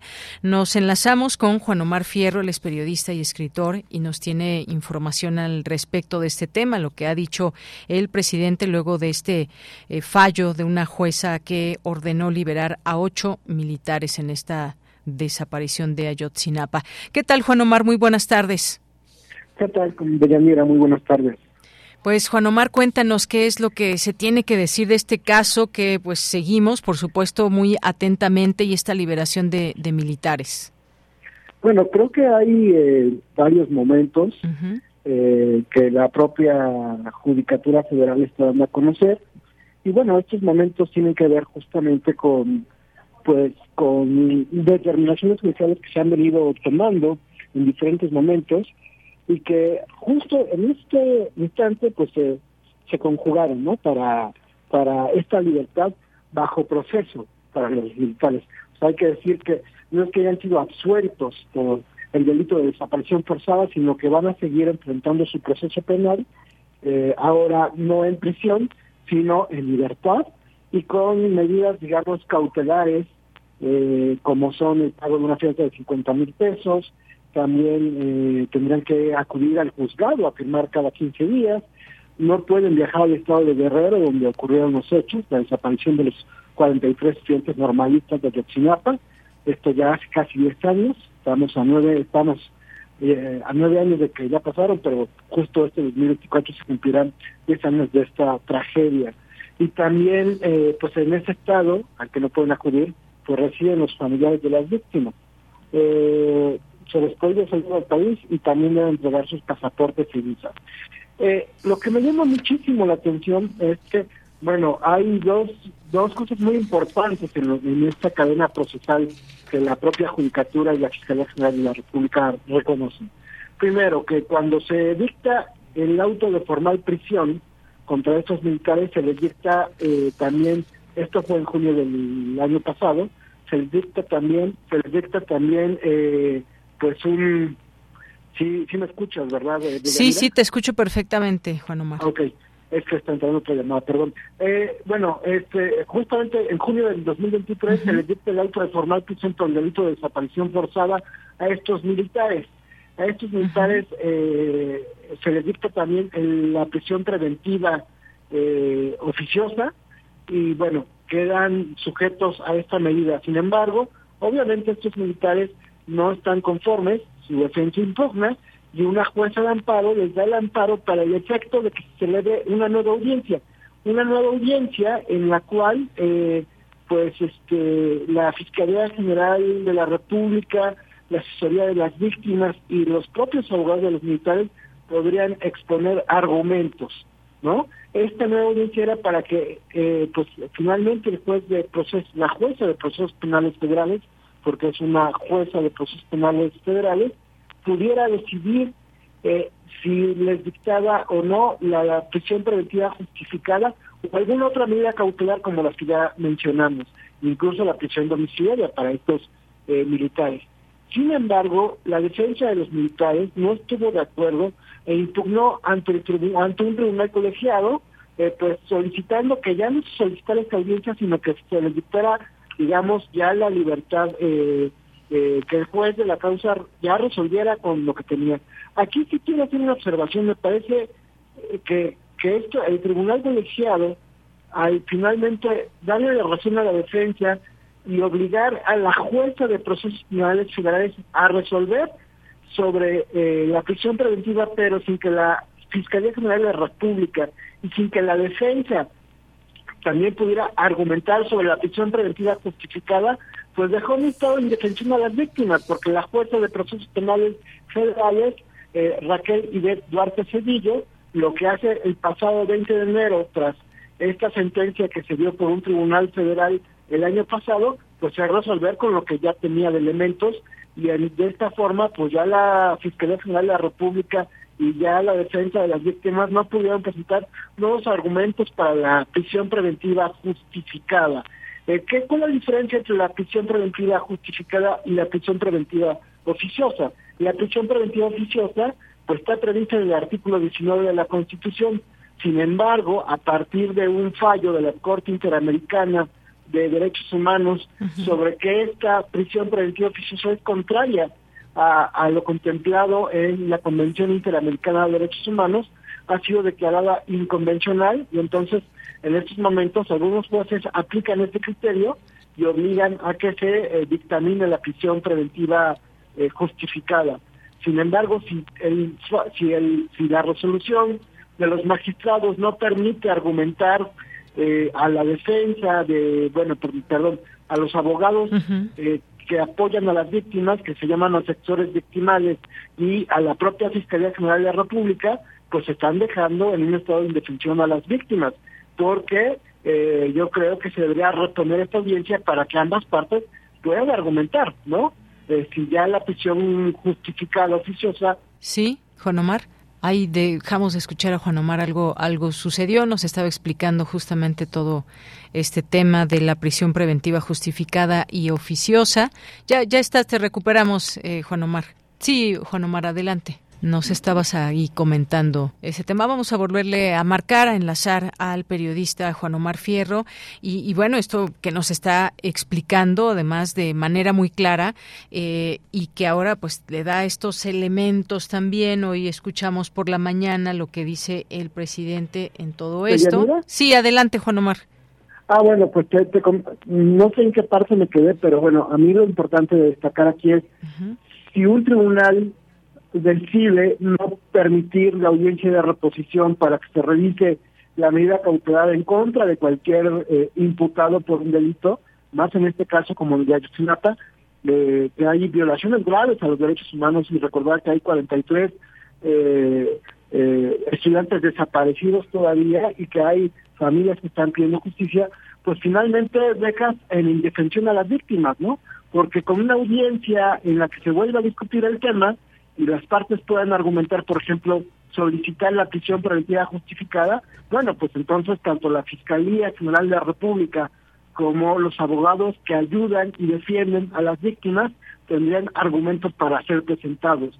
Pero si eh, eh, eh, el tribunal decide que no se que no que no se revise esta que no se realice una nueva audiencia y que se tenga que decidir con el material que se presentó en la audiencia que ha sido revocada, pues ya no hay posibilidad de presentar nuevos argumentos y el juez o la jueza que esté resolviendo pues tiene que resolver con los argumentos que se presentaron en otro punto de la, de la, del caso, eh, con argumentos que no abarcaban la prisión justificada y que por lo tanto en una prisión justificada se presentan cosas como el riesgo que, que corren las víctimas, se presentan eh, riesgos que de fuga, por ejemplo, eh, la posibilidad de que los imputados no tengan eh, arraigo domiciliario. O sea, hay, varias cosas que se pueden discutir en una, audiencia de razón de medidas cautelares que el Tribunal Colegiado no permitió presentar a la Fiscalía General de la República, más allá de que la propia eh, Fiscalía no impugnó este primer amparo a favor de los militares. Muy bien, bueno, pues creo que nos explicas muy bien todo esto y cómo, eh, cómo poder entender todo ello. Y hay una respuesta del presidente que dio hoy con respecto a este tema, este envío de una carta a la ministra, en este caso de, pues bueno, advirtiéndole de esta liberación de los ocho militares, dijo este sabadazo violando todos los procedimientos. Pues, ¿qué te parece también esta, esta respuesta? El presidente, como sabemos, ha prometido a los padres y madres de los estudiantes pues llegar al fondo de todo ello y también pues lamenta esta situación. Pues yo creo que no se está haciendo cargo del problema de conflictos de interés que existe al interior del gobierno federal, un problema de conflictos de interés que está que hizo evidente el, ahora subsecretario de Derechos Humanos Alejandro Encinas, en China dijo claramente que abogados de la Sedena están defendiendo a estos militares, claro que con el apoyo de, eh, de abogados civiles, y me parece que el presidente no está aceptando esta este conflicto de interés. Por supuesto que la Secretaría de la Defensa Nacional está defendiendo a estos militares. Eh, la Secretaría de la Defensa Nacional no está entregando los archivos completos a las familias de los eh, familiares de Ayotzinapa y a sus abogados defensores. El presidente arremete también contra el Centro PRO, por ejemplo, pero el Centro PRO eh, lleva nueve años defendiendo a los eh, eh, normalistas de Ayotzinapa y a sus familias, y me parece que, pues de alguna forma, lo que está haciendo el presidente es tratar de culpar a las víctimas de que las estrategias de la defensa incluyen, pues me parece válido, una exigencia de que la Secretaría de la Defensa Nacional rinda cuentas, no solo los militares que están imputados. Entonces, me parece que el presidente no se hace cargo de los conflictos de interés que hay al interior de su gobierno y que, bueno, decir, por ejemplo, que eh, uno de los abogados o, varios de los abogados que están defendiendo a estos militares, pues en su momento eran cercanos al ex consejero jurídico Julio Scherer, y que también salió del gobierno justamente por estas denuncias de conflictos de interés, y recordemos que enfrentó un proceso penal, aunque salió bien librado de este, eh, bueno, los abogados eh, salieron un, enfrentaron un proceso penal por estos conflictos de interés y esto que se llamó una red de extorsión, aunque salieron bien librados y fueron absueltos, pues bueno, la denuncia quedó documentada eh, por parte de la Fiscalía General de la República que este grupo de abogados tenía nexos con este ex consejero jurídico Julio Scherer. Así es. Bueno, pues sí, efectivamente. Y hoy AMLO también dijo que no está de acuerdo con lo que dijo Alejandro Encinas y que, bueno, pues esto se está buscando un desprestigio al, ejército o hacerlo quedar mal. Eso es lo que, lo que comentó. Pero bueno, pues muchas gracias, Juan Omar Fierro, porque sí, efectivamente alguien tiene que hacerse cargo de todo esto que está sucediendo y, y por qué ha topado, digamos, esta investigación. Todavía faltan datos y expedientes y más para seguir en este, pues descubrir la verdad y, que esta investigación finalmente arroje esos datos contundentes para saber qué pasó con los estudiantes. Pues muchas gracias, Juan Omar. muy buenas tardes y gracias a Radio Muchas gracias a ti, Juan Omar Fierro, periodista y escritor, y que bueno, pues tiene todo este tema que ha estado pues siguiendo muy muy de cerca ha hecho estas distintas investigaciones también y bueno pues eh, nos da una una forma muy clara de entender lo que está pasando y cómo es que se libera a estos militares. Continuamos. Relatamos al mundo. Relatamos al mundo. Bien, pues nos vamos ahora a la información internacional a través de Radio Francia.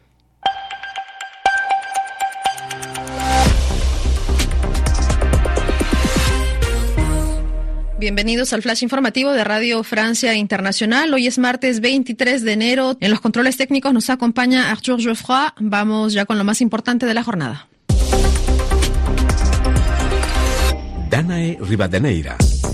Israel afirma haber cercado completamente Han Yunis al sur del enclave palestino de Gaza.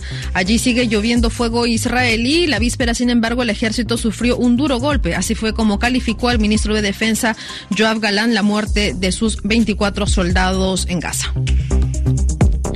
Gaza, precisamente, la ONU advierte de una amenaza inminente de abruna debido a los combates y los obstáculos para que llegue la ayuda humanitaria al enclave palestino. Estados Unidos y Reino Unido atacaron posiciones hutíes en Yemen, esto en respuesta a los ataques de los rebeldes contra buques aliados de Israel que atraviesan el Mar Rojo. El ministro de Exteriores británico David Cameron confirmó el ataque. Lo que hemos hecho una vez más es enviar un mensaje clarísimo. Seguiremos reduciendo la capacidad de ataques de los hutíes, dijo Cameron. Los hutíes han dicho que responderán con lo que el fuego cruzado no tiene visos de detenerse, con telón de fondo una grave situación humanitaria de Yemen, la peor, según la ONU.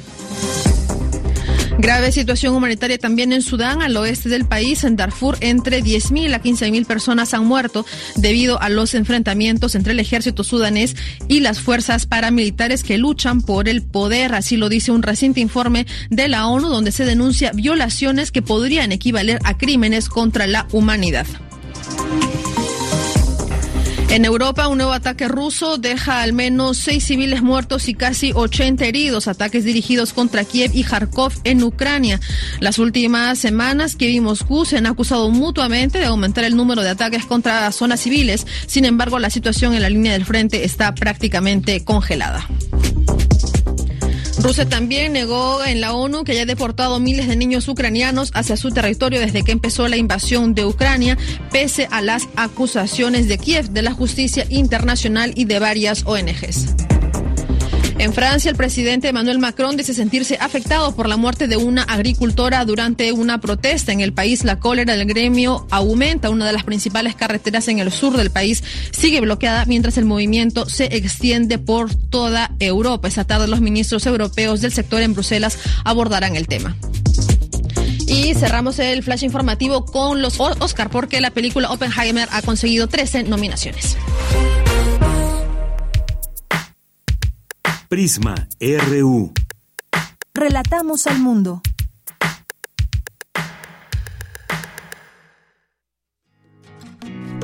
Poeta soy, errando voy, buscando el sonido que dejó tu voz, mi corazón, alcanzando el destino decidido, escúchame. Poetas errantes.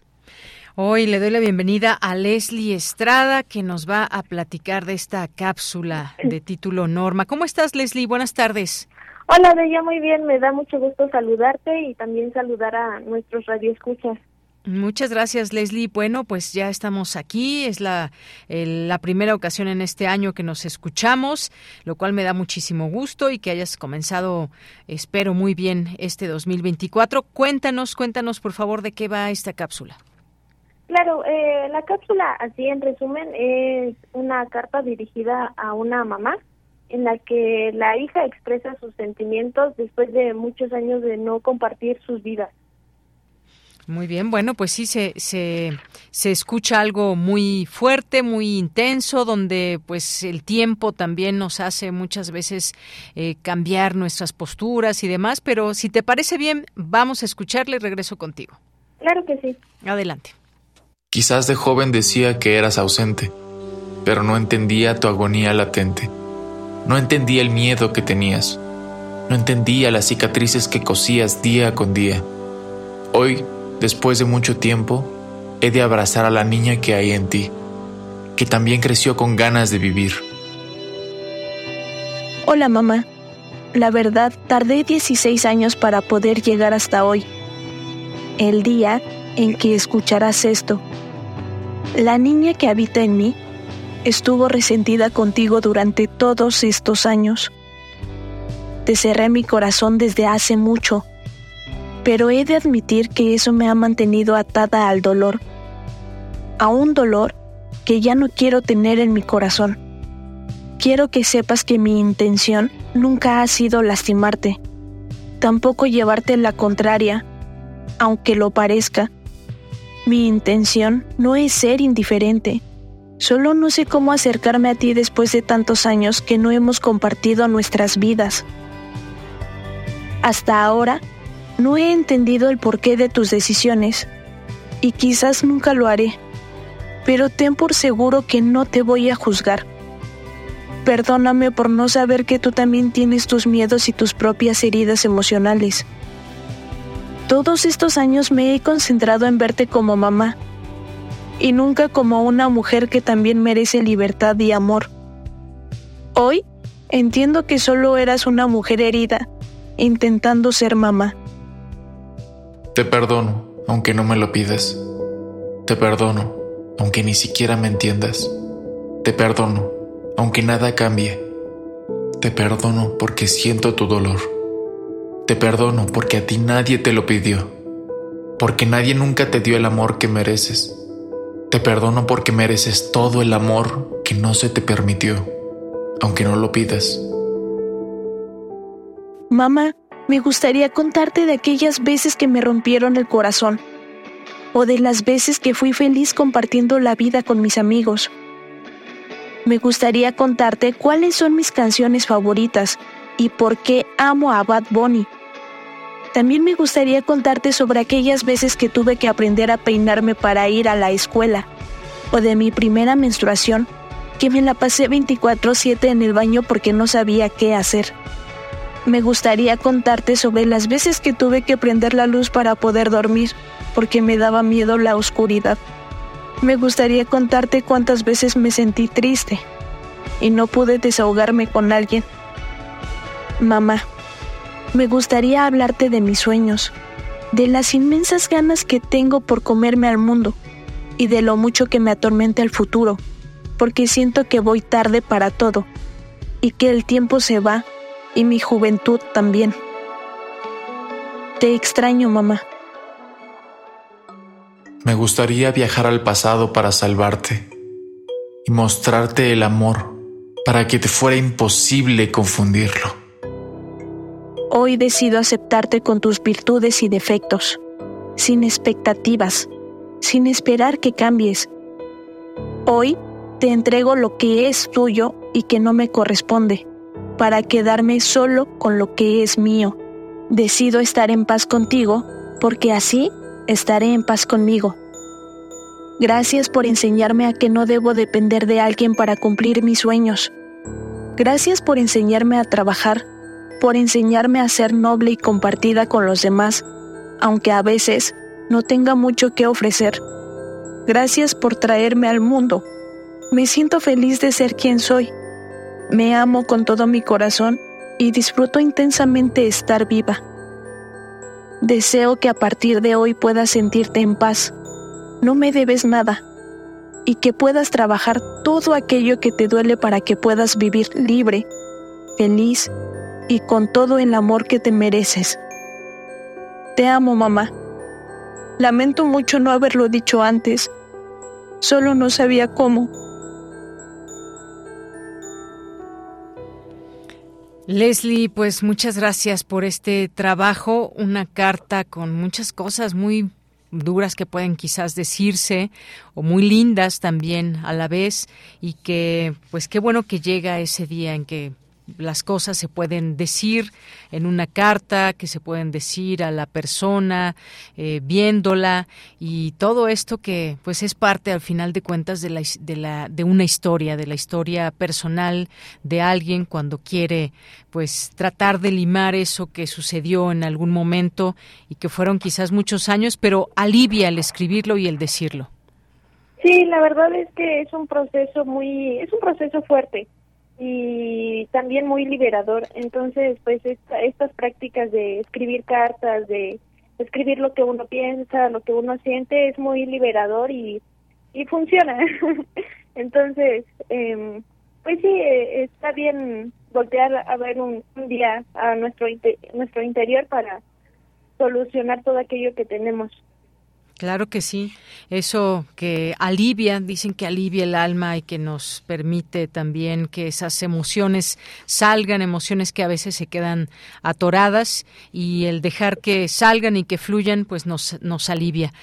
Pues muchísimas gracias Leslie por compartirnos esta cápsula hoy y todo esto que acabamos de escuchar. Gracias, no sé si quieras agregar algo más. Sí, pues ya eh, por último agradecer a los poetas, a Sergio, eh, a todos los que siempre están involucrados y a ustedes por el espacio. Gracias, Leslie. Te mando un abrazo. Igualmente, gracias. Hasta luego. Esta es una producción de Poetas Errantes, unidos con la poesía y el corazón. Algo en ti me es muy familiar.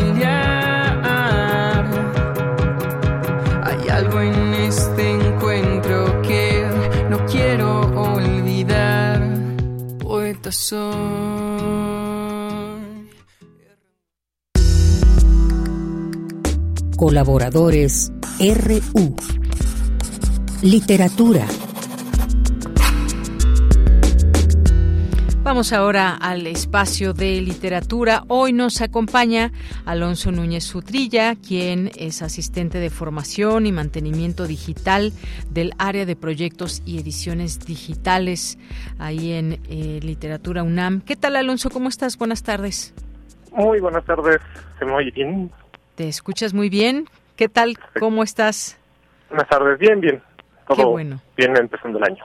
Empezando el año, este primer mes de 2024 y siempre pues comenzar con lecturas es algo positivo, me parece. Así que pues cuéntanos, ¿qué nos vas a recomendar? Sí, claro. Eh, pues vengo con dos recomendaciones. Eh, la primera es eh, una novela de la autora eh, Shannon McGuire, espero haberla pronunciado bien. Eh, es la novela Cada corazón un umbral, está publicada por la editorial Alianza y pues eh, es una novela que parte de eh, estas historias que ya conocemos sobre niños y niñas que viajan a, a otros mundos, ya sea como tipo Narnia, Peter Pan, Alicia en el País de las Maravillas, etcétera. Eh, pero eh, es sobre una joven que ingresa a una escuela que sirve como refugio para estas niñas, para, sobre todo niñas, y eh, en la que empiezan a ocurrir una serie de asesinatos, es una novela de, misterio también, y eh, pues es una novela sobre, sin spoilear mucho, es una novela sobre eh, este deseo de, que no es exclusivo de la infancia ni de la adolescencia, de encontrar un lugar al cual pertenecer y en, el que se nos acepte como somos. Es muy cortita, pero también es muy, muy entretenida y, muy conmovedora. Y la otra recomendación sería eh, Casa de Conejos de Mario Lebrero, del, del sector eh, uruguayo, si no mal recuerdo. eh, es un libro es un libro muy difícil de, de describir y clasificar. Puede verse como un conjunto de cuentos cortos, microficciones, también como una novela o un poema. Es una cosa muy rara. Eh, básicamente narra cómo un grupo de personajes se dispone a cazar conejos. La cosa es que los conejos no siempre son conejos y los cazadores no siempre parecen ser cazadores. Es un conjunto de narraciones eh, surrealistas que precisamente parece como burlarse de esta teoría literaria, eh, de esto, esta tendencia como buscarle un significado a las cosas. Entonces, eh, hay capítulos que parecen repetirse, pero con pequeñas variaciones personajes que se mueren y vuelven a aparecer, eh, historias que se pueden leer igual, este, más bien eh, diferente de atrás para adelante y de adelante para atrás, una cosa rarísima, pero eh, es muy divertida y podría decirse que al final la persona que está leyendo es el conejo y la voz narrativa está viendo cómo, cómo te atrapa a ti. Entonces, es muy divertido, muy entretenido y es, esas son mis recomendaciones. Bueno, pues vaya que lo creo, esto que nos mencionas de que uno quien está leyendo acaba siendo ese conejo y bueno, pues ya creo que nos dejas ahí esta curiosidad. Casa de Conejos de eh, autor, ¿me dijiste? Mario Lebrero. Mario Lebrero. Muy bien. Y este que nos platicabas al inicio de cada corazón un umbral de Shanna McQuire, eh, ¿para qué edades lo recomiendas? Mm, yo, yo digo que es para todas las edades. Mm, Desde niñas, ya que mencionabas aquí de este refugio de niñas y demás. Sí, yo pensaría que puede que no para, puede, por la premisa podría sonar que es para niños, a lo mejor para empezar con niños muy pequeños, puede que no, porque sí le da un toque más maduro al asunto. Si hay un poco de temas, por ejemplo, de sexualidad, violencia, ahí ya depende como del criterio de, de quien ve el libro. Pero eh, en todo caso yo pensaría como de adolescentes para adelante. Muy bien, bueno, pues ahí dejamos eso, porque sí, de pronto también hablar de, de las edades, las temáticas y todo es importante también. Bueno, pues nos quedan estos, estos dos libros que ya pues ahora publicamos también a través de nuestras redes sociales y bueno, pues para comenzar el año, estas son las recomendaciones de Alonso, Cada Corazón un Umbral y Casa de Conejos, que por lo que nos contó, ambas muy interesantes, cada una con sus distintas temáticas, creo que nos dejas ahí muy bien plantada la curiosidad por ambas lecturas. Alonso, muchas gracias. Muchísimas gracias a ustedes. Hasta luego, que estés muy bien. Hasta luego, muchas gracias. Muchas gracias a ti, muy buenas tardes. Y bueno, fue Alonso Núñez Utrilla, asistente de formación y mantenimiento digital del área de proyectos y ediciones digitales ahí de literatura UNAM. Continuamos. Cultura RU.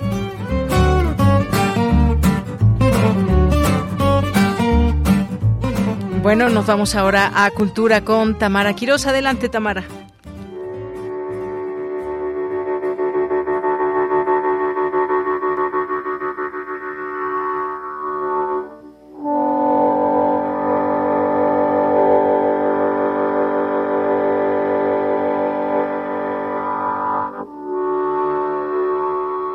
Deyanira, qué gusto saludarte, al igual que a las y los que siguen esta transmisión a través de Radio UNAM. Seguimos con la información, estamos escuchando Natsika, esta melodía da título a un concierto de poesía en lengua nusabi acompañada con blues. Les comparto que este jueves 25 de enero a las 19 horas se estará presentando en el Foro del Dinosaurio del Museo Universitario del Chopo este concierto de la mano, la voz y la música de la poeta Celerina Sánchez y el músico Víctor Gali, quienes establecerán un diálogo entre la musicalidad de la poesía con las melodías y rítmicas de la armónica. Juntos eh, crearán una travesía de sensaciones que nos transmitirán la riqueza sonora y la herencia cultural del pueblo de la lluvia o Nusabi, entrelazándose así con la melancolía y la libertad del blues. Sobre este encuentro tuvimos la oportunidad de conversar con Celerina Sánchez. Ella es poeta en lengua nusabí, mixteco y en español.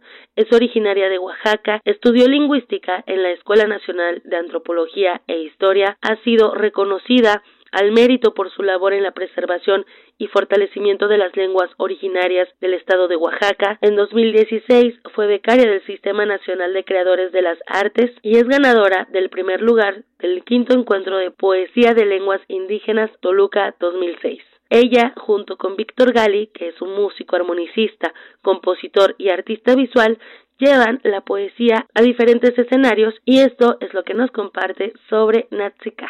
Me gustaría que nos platicaras un poco de cómo surge este diálogo con el músico Víctor Gali y también la importancia de la poesía en lengua ñusabi. Bueno, pues muchas gracias eh, por esta invitación y pues para nosotros y para mí es muy grato presentarnos en el Museo del Chopo. Y bueno, que ¿cómo surge esta idea? Esta idea ya va para más o menos eh, cinco años, vamos a cumplir seis años próximamente. Mm, surge em, en un ensamble que se dio porque el músico Víctor Gali con su tono de blues, un día nos encontramos en un festival y empezamos a hacer improvisación. Después de ahí surge la idea de hacer este proyecto que se llama Natsika por mi parte, que, que también es interesante poder mostrarle al público sobre todo el sonido de mi lengua tunsabi, de la nación Ñusabi, entonces esta, esta idea de poder ensamblar y crear como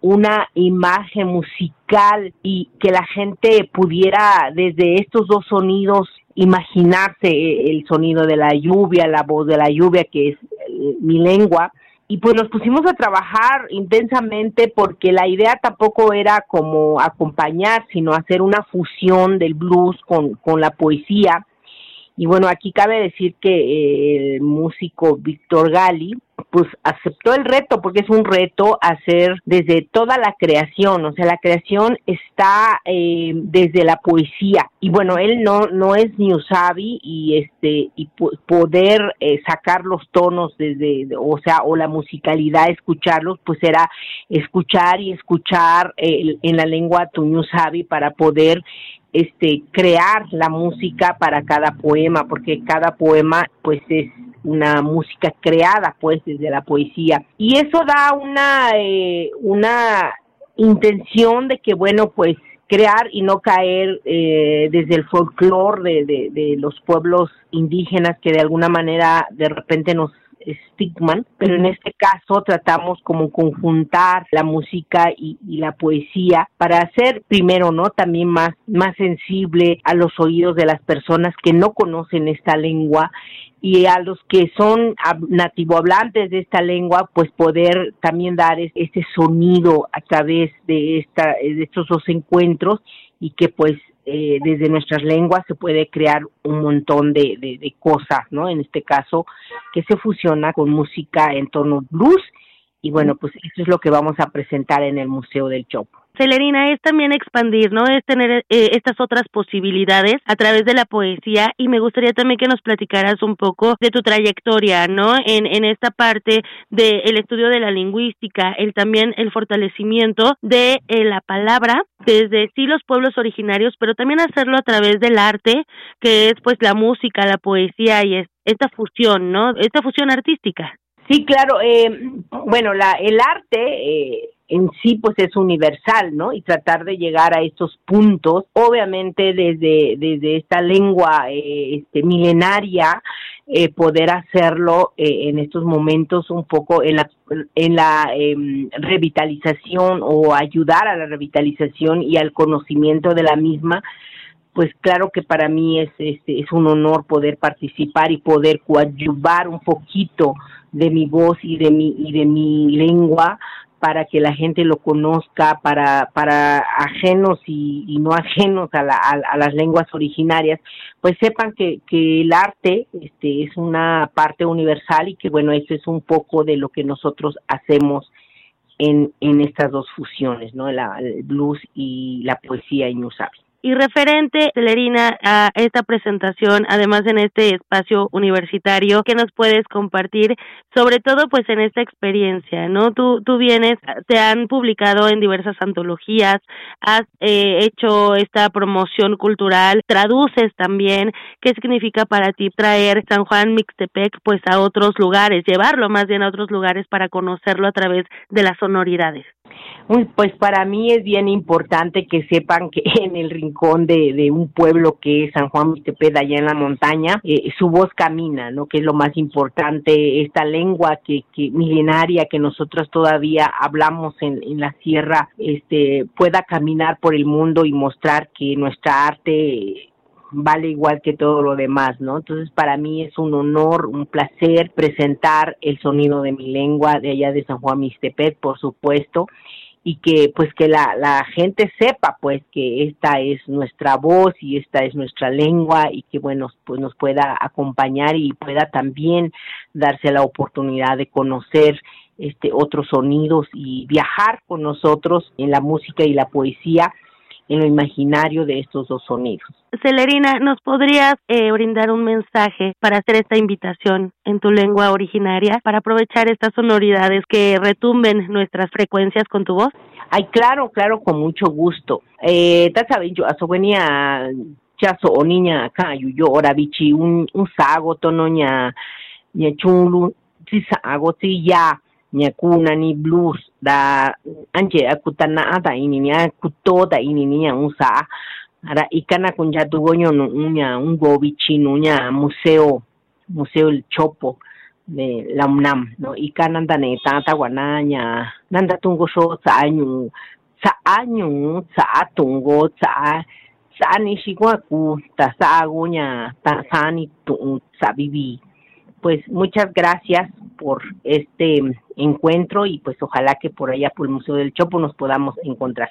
Esto. Celerina, pues será un gusto hacer esta invitación a nuestro auditorio para que conozcan este trabajo que haces junto con Víctor Gali y por supuesto pues que la, la música nos siga uniendo, es una muy buena compañía, así que nos vemos el jueves 25 a las 19 horas en el Museo Universitario del Chopo. Pues muchísimas gracias y pues ojalá que nos puedan acompañar. La poeta Celerina Sánchez se estará presentando con el músico Víctor Gali. No lo olviden, este jueves 25 de enero a las 19 horas en el Foro del Dinosaurio del Museo Universitario del Chopo. La entrada es totalmente libre. Y con esto llegamos al final de la sección. Deyanira, regreso contigo a la cabina. Que tengan excelente tarde. Muchas gracias, gracias Tamara. Y vamos a escuchar ahora una lectura en voz de Margarita Castillo, Tabaquería. Tabaquería 1. Álvaro de Campos, heterónimo de Fernando Pessoa.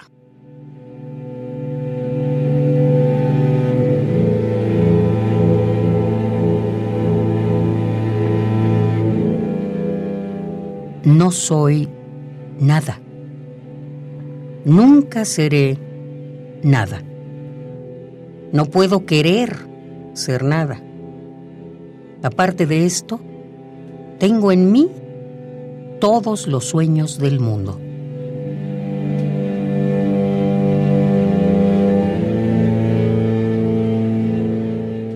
Ventanas de mi cuarto, cuarto de uno de los millones en el mundo que nadie sabe quiénes son. Y si lo supiesen, ¿qué sabrían?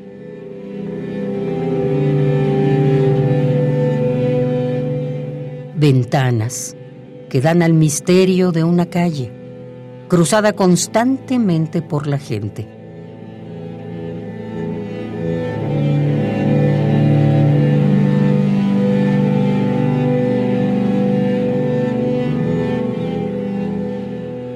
Calle inaccesible a todos los pensamientos, real, imposiblemente real. Cierta, desconocidamente cierta. Con el misterio de las cosas bajo las piedras y los seres, con el de la muerte que traza manchas húmedas en las paredes, con el del destino que conduce al carro de todo por la calle de nada.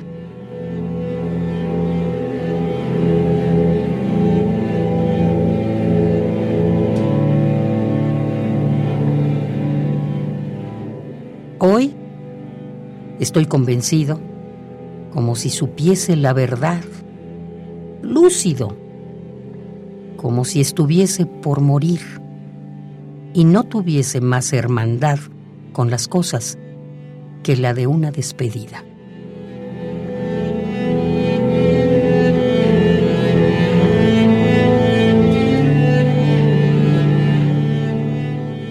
Tabaquería 1 Álvaro de Campos, heterónimo de Fernando Pessoa.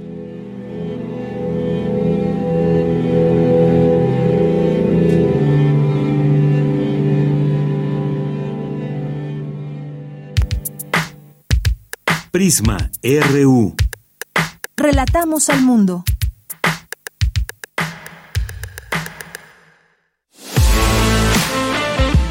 Nacional RU.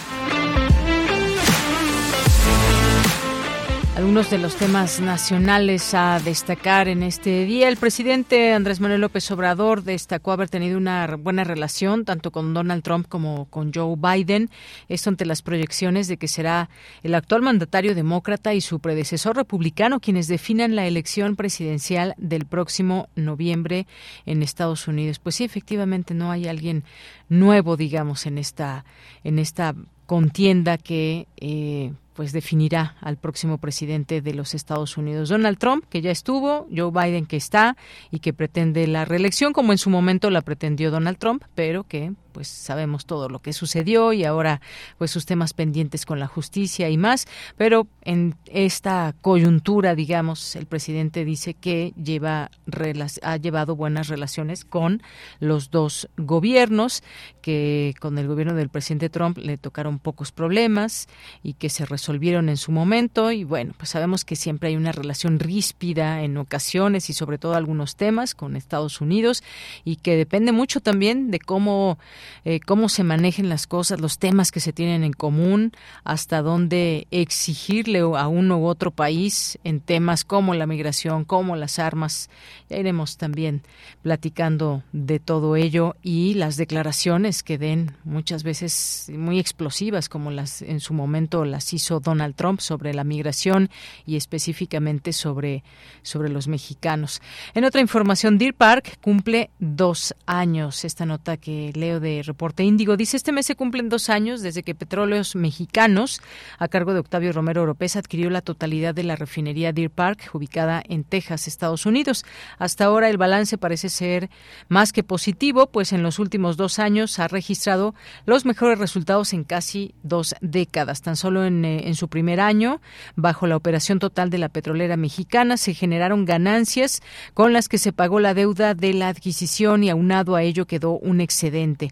Hay que recordar que el proyecto de trabajo ya lo tenía Shell, quien es quien se le compró. Además, por segundo año consecutivo cerró un ejercicio sin deuda. En suma, los resultados muestran que se mejoraron las utilidades, los aprovechamientos, lo que de acuerdo con su titular da la pauta para asegurar que Pemex, sin cometer errores, opere bien a Deer Park para registrar su mejor desempeño operativo y financiero desde 2007, lo que a su vez le ha permitido abonar con sus objetivos de autosuficiencia energética, es lo que dice esta nota de reporte Índigo. Y bueno, pues hay, algunas otras informaciones que también podemos dar a conocer. Eh, las ventas de ventas de Antad recuperan niveles prepandemia. Bueno, pues sí, ya estamos a todo lo que damos en estas compras y demás y consumismo y muchas muchas cosas en torno a lo que significa el mover el dinero, la capacidad de eh, pues de generar ahorro o no y todo lo que hay pues cuando cuando se venden tantos productos y en un en un mundo que con la globalización pues tenemos también muchas más posibilidades distintas a las que se tenían en otro momento y con solamente algunos clics poder eh, comprar todo tipo de productos. Y bueno, también em, para cerrar esta, esta sección nacional, aplazan por segunda ocasión audiencia de Murillo Karam por el caso de Ayotzinapa. Esto que también estábamos platicando de esta liberación de ocho militares. Bueno, en más ligado a este tema de Ayotzinapa. Por segunda ocasión, un juez de control con sede en el reclusorio norte aplazó la audiencia del ex procurador general de la República, Jesús Murillo Caram, donde sería imputado por los delitos eh, de desaparición forzada, tortura y contra la administración de la justicia relacionados con el caso Ayotzinapa. De ser declarado culpable, alcanzaría una sentencia de hasta 82 años de cárcel.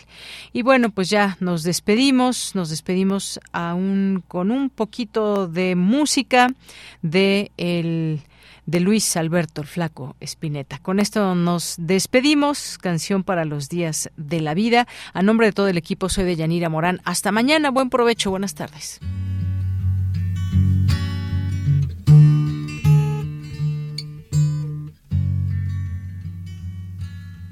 Este día empieza a crecer. Voy a ver si puedo correr con la mañana silbándome la espalda o mirarme las burbujas.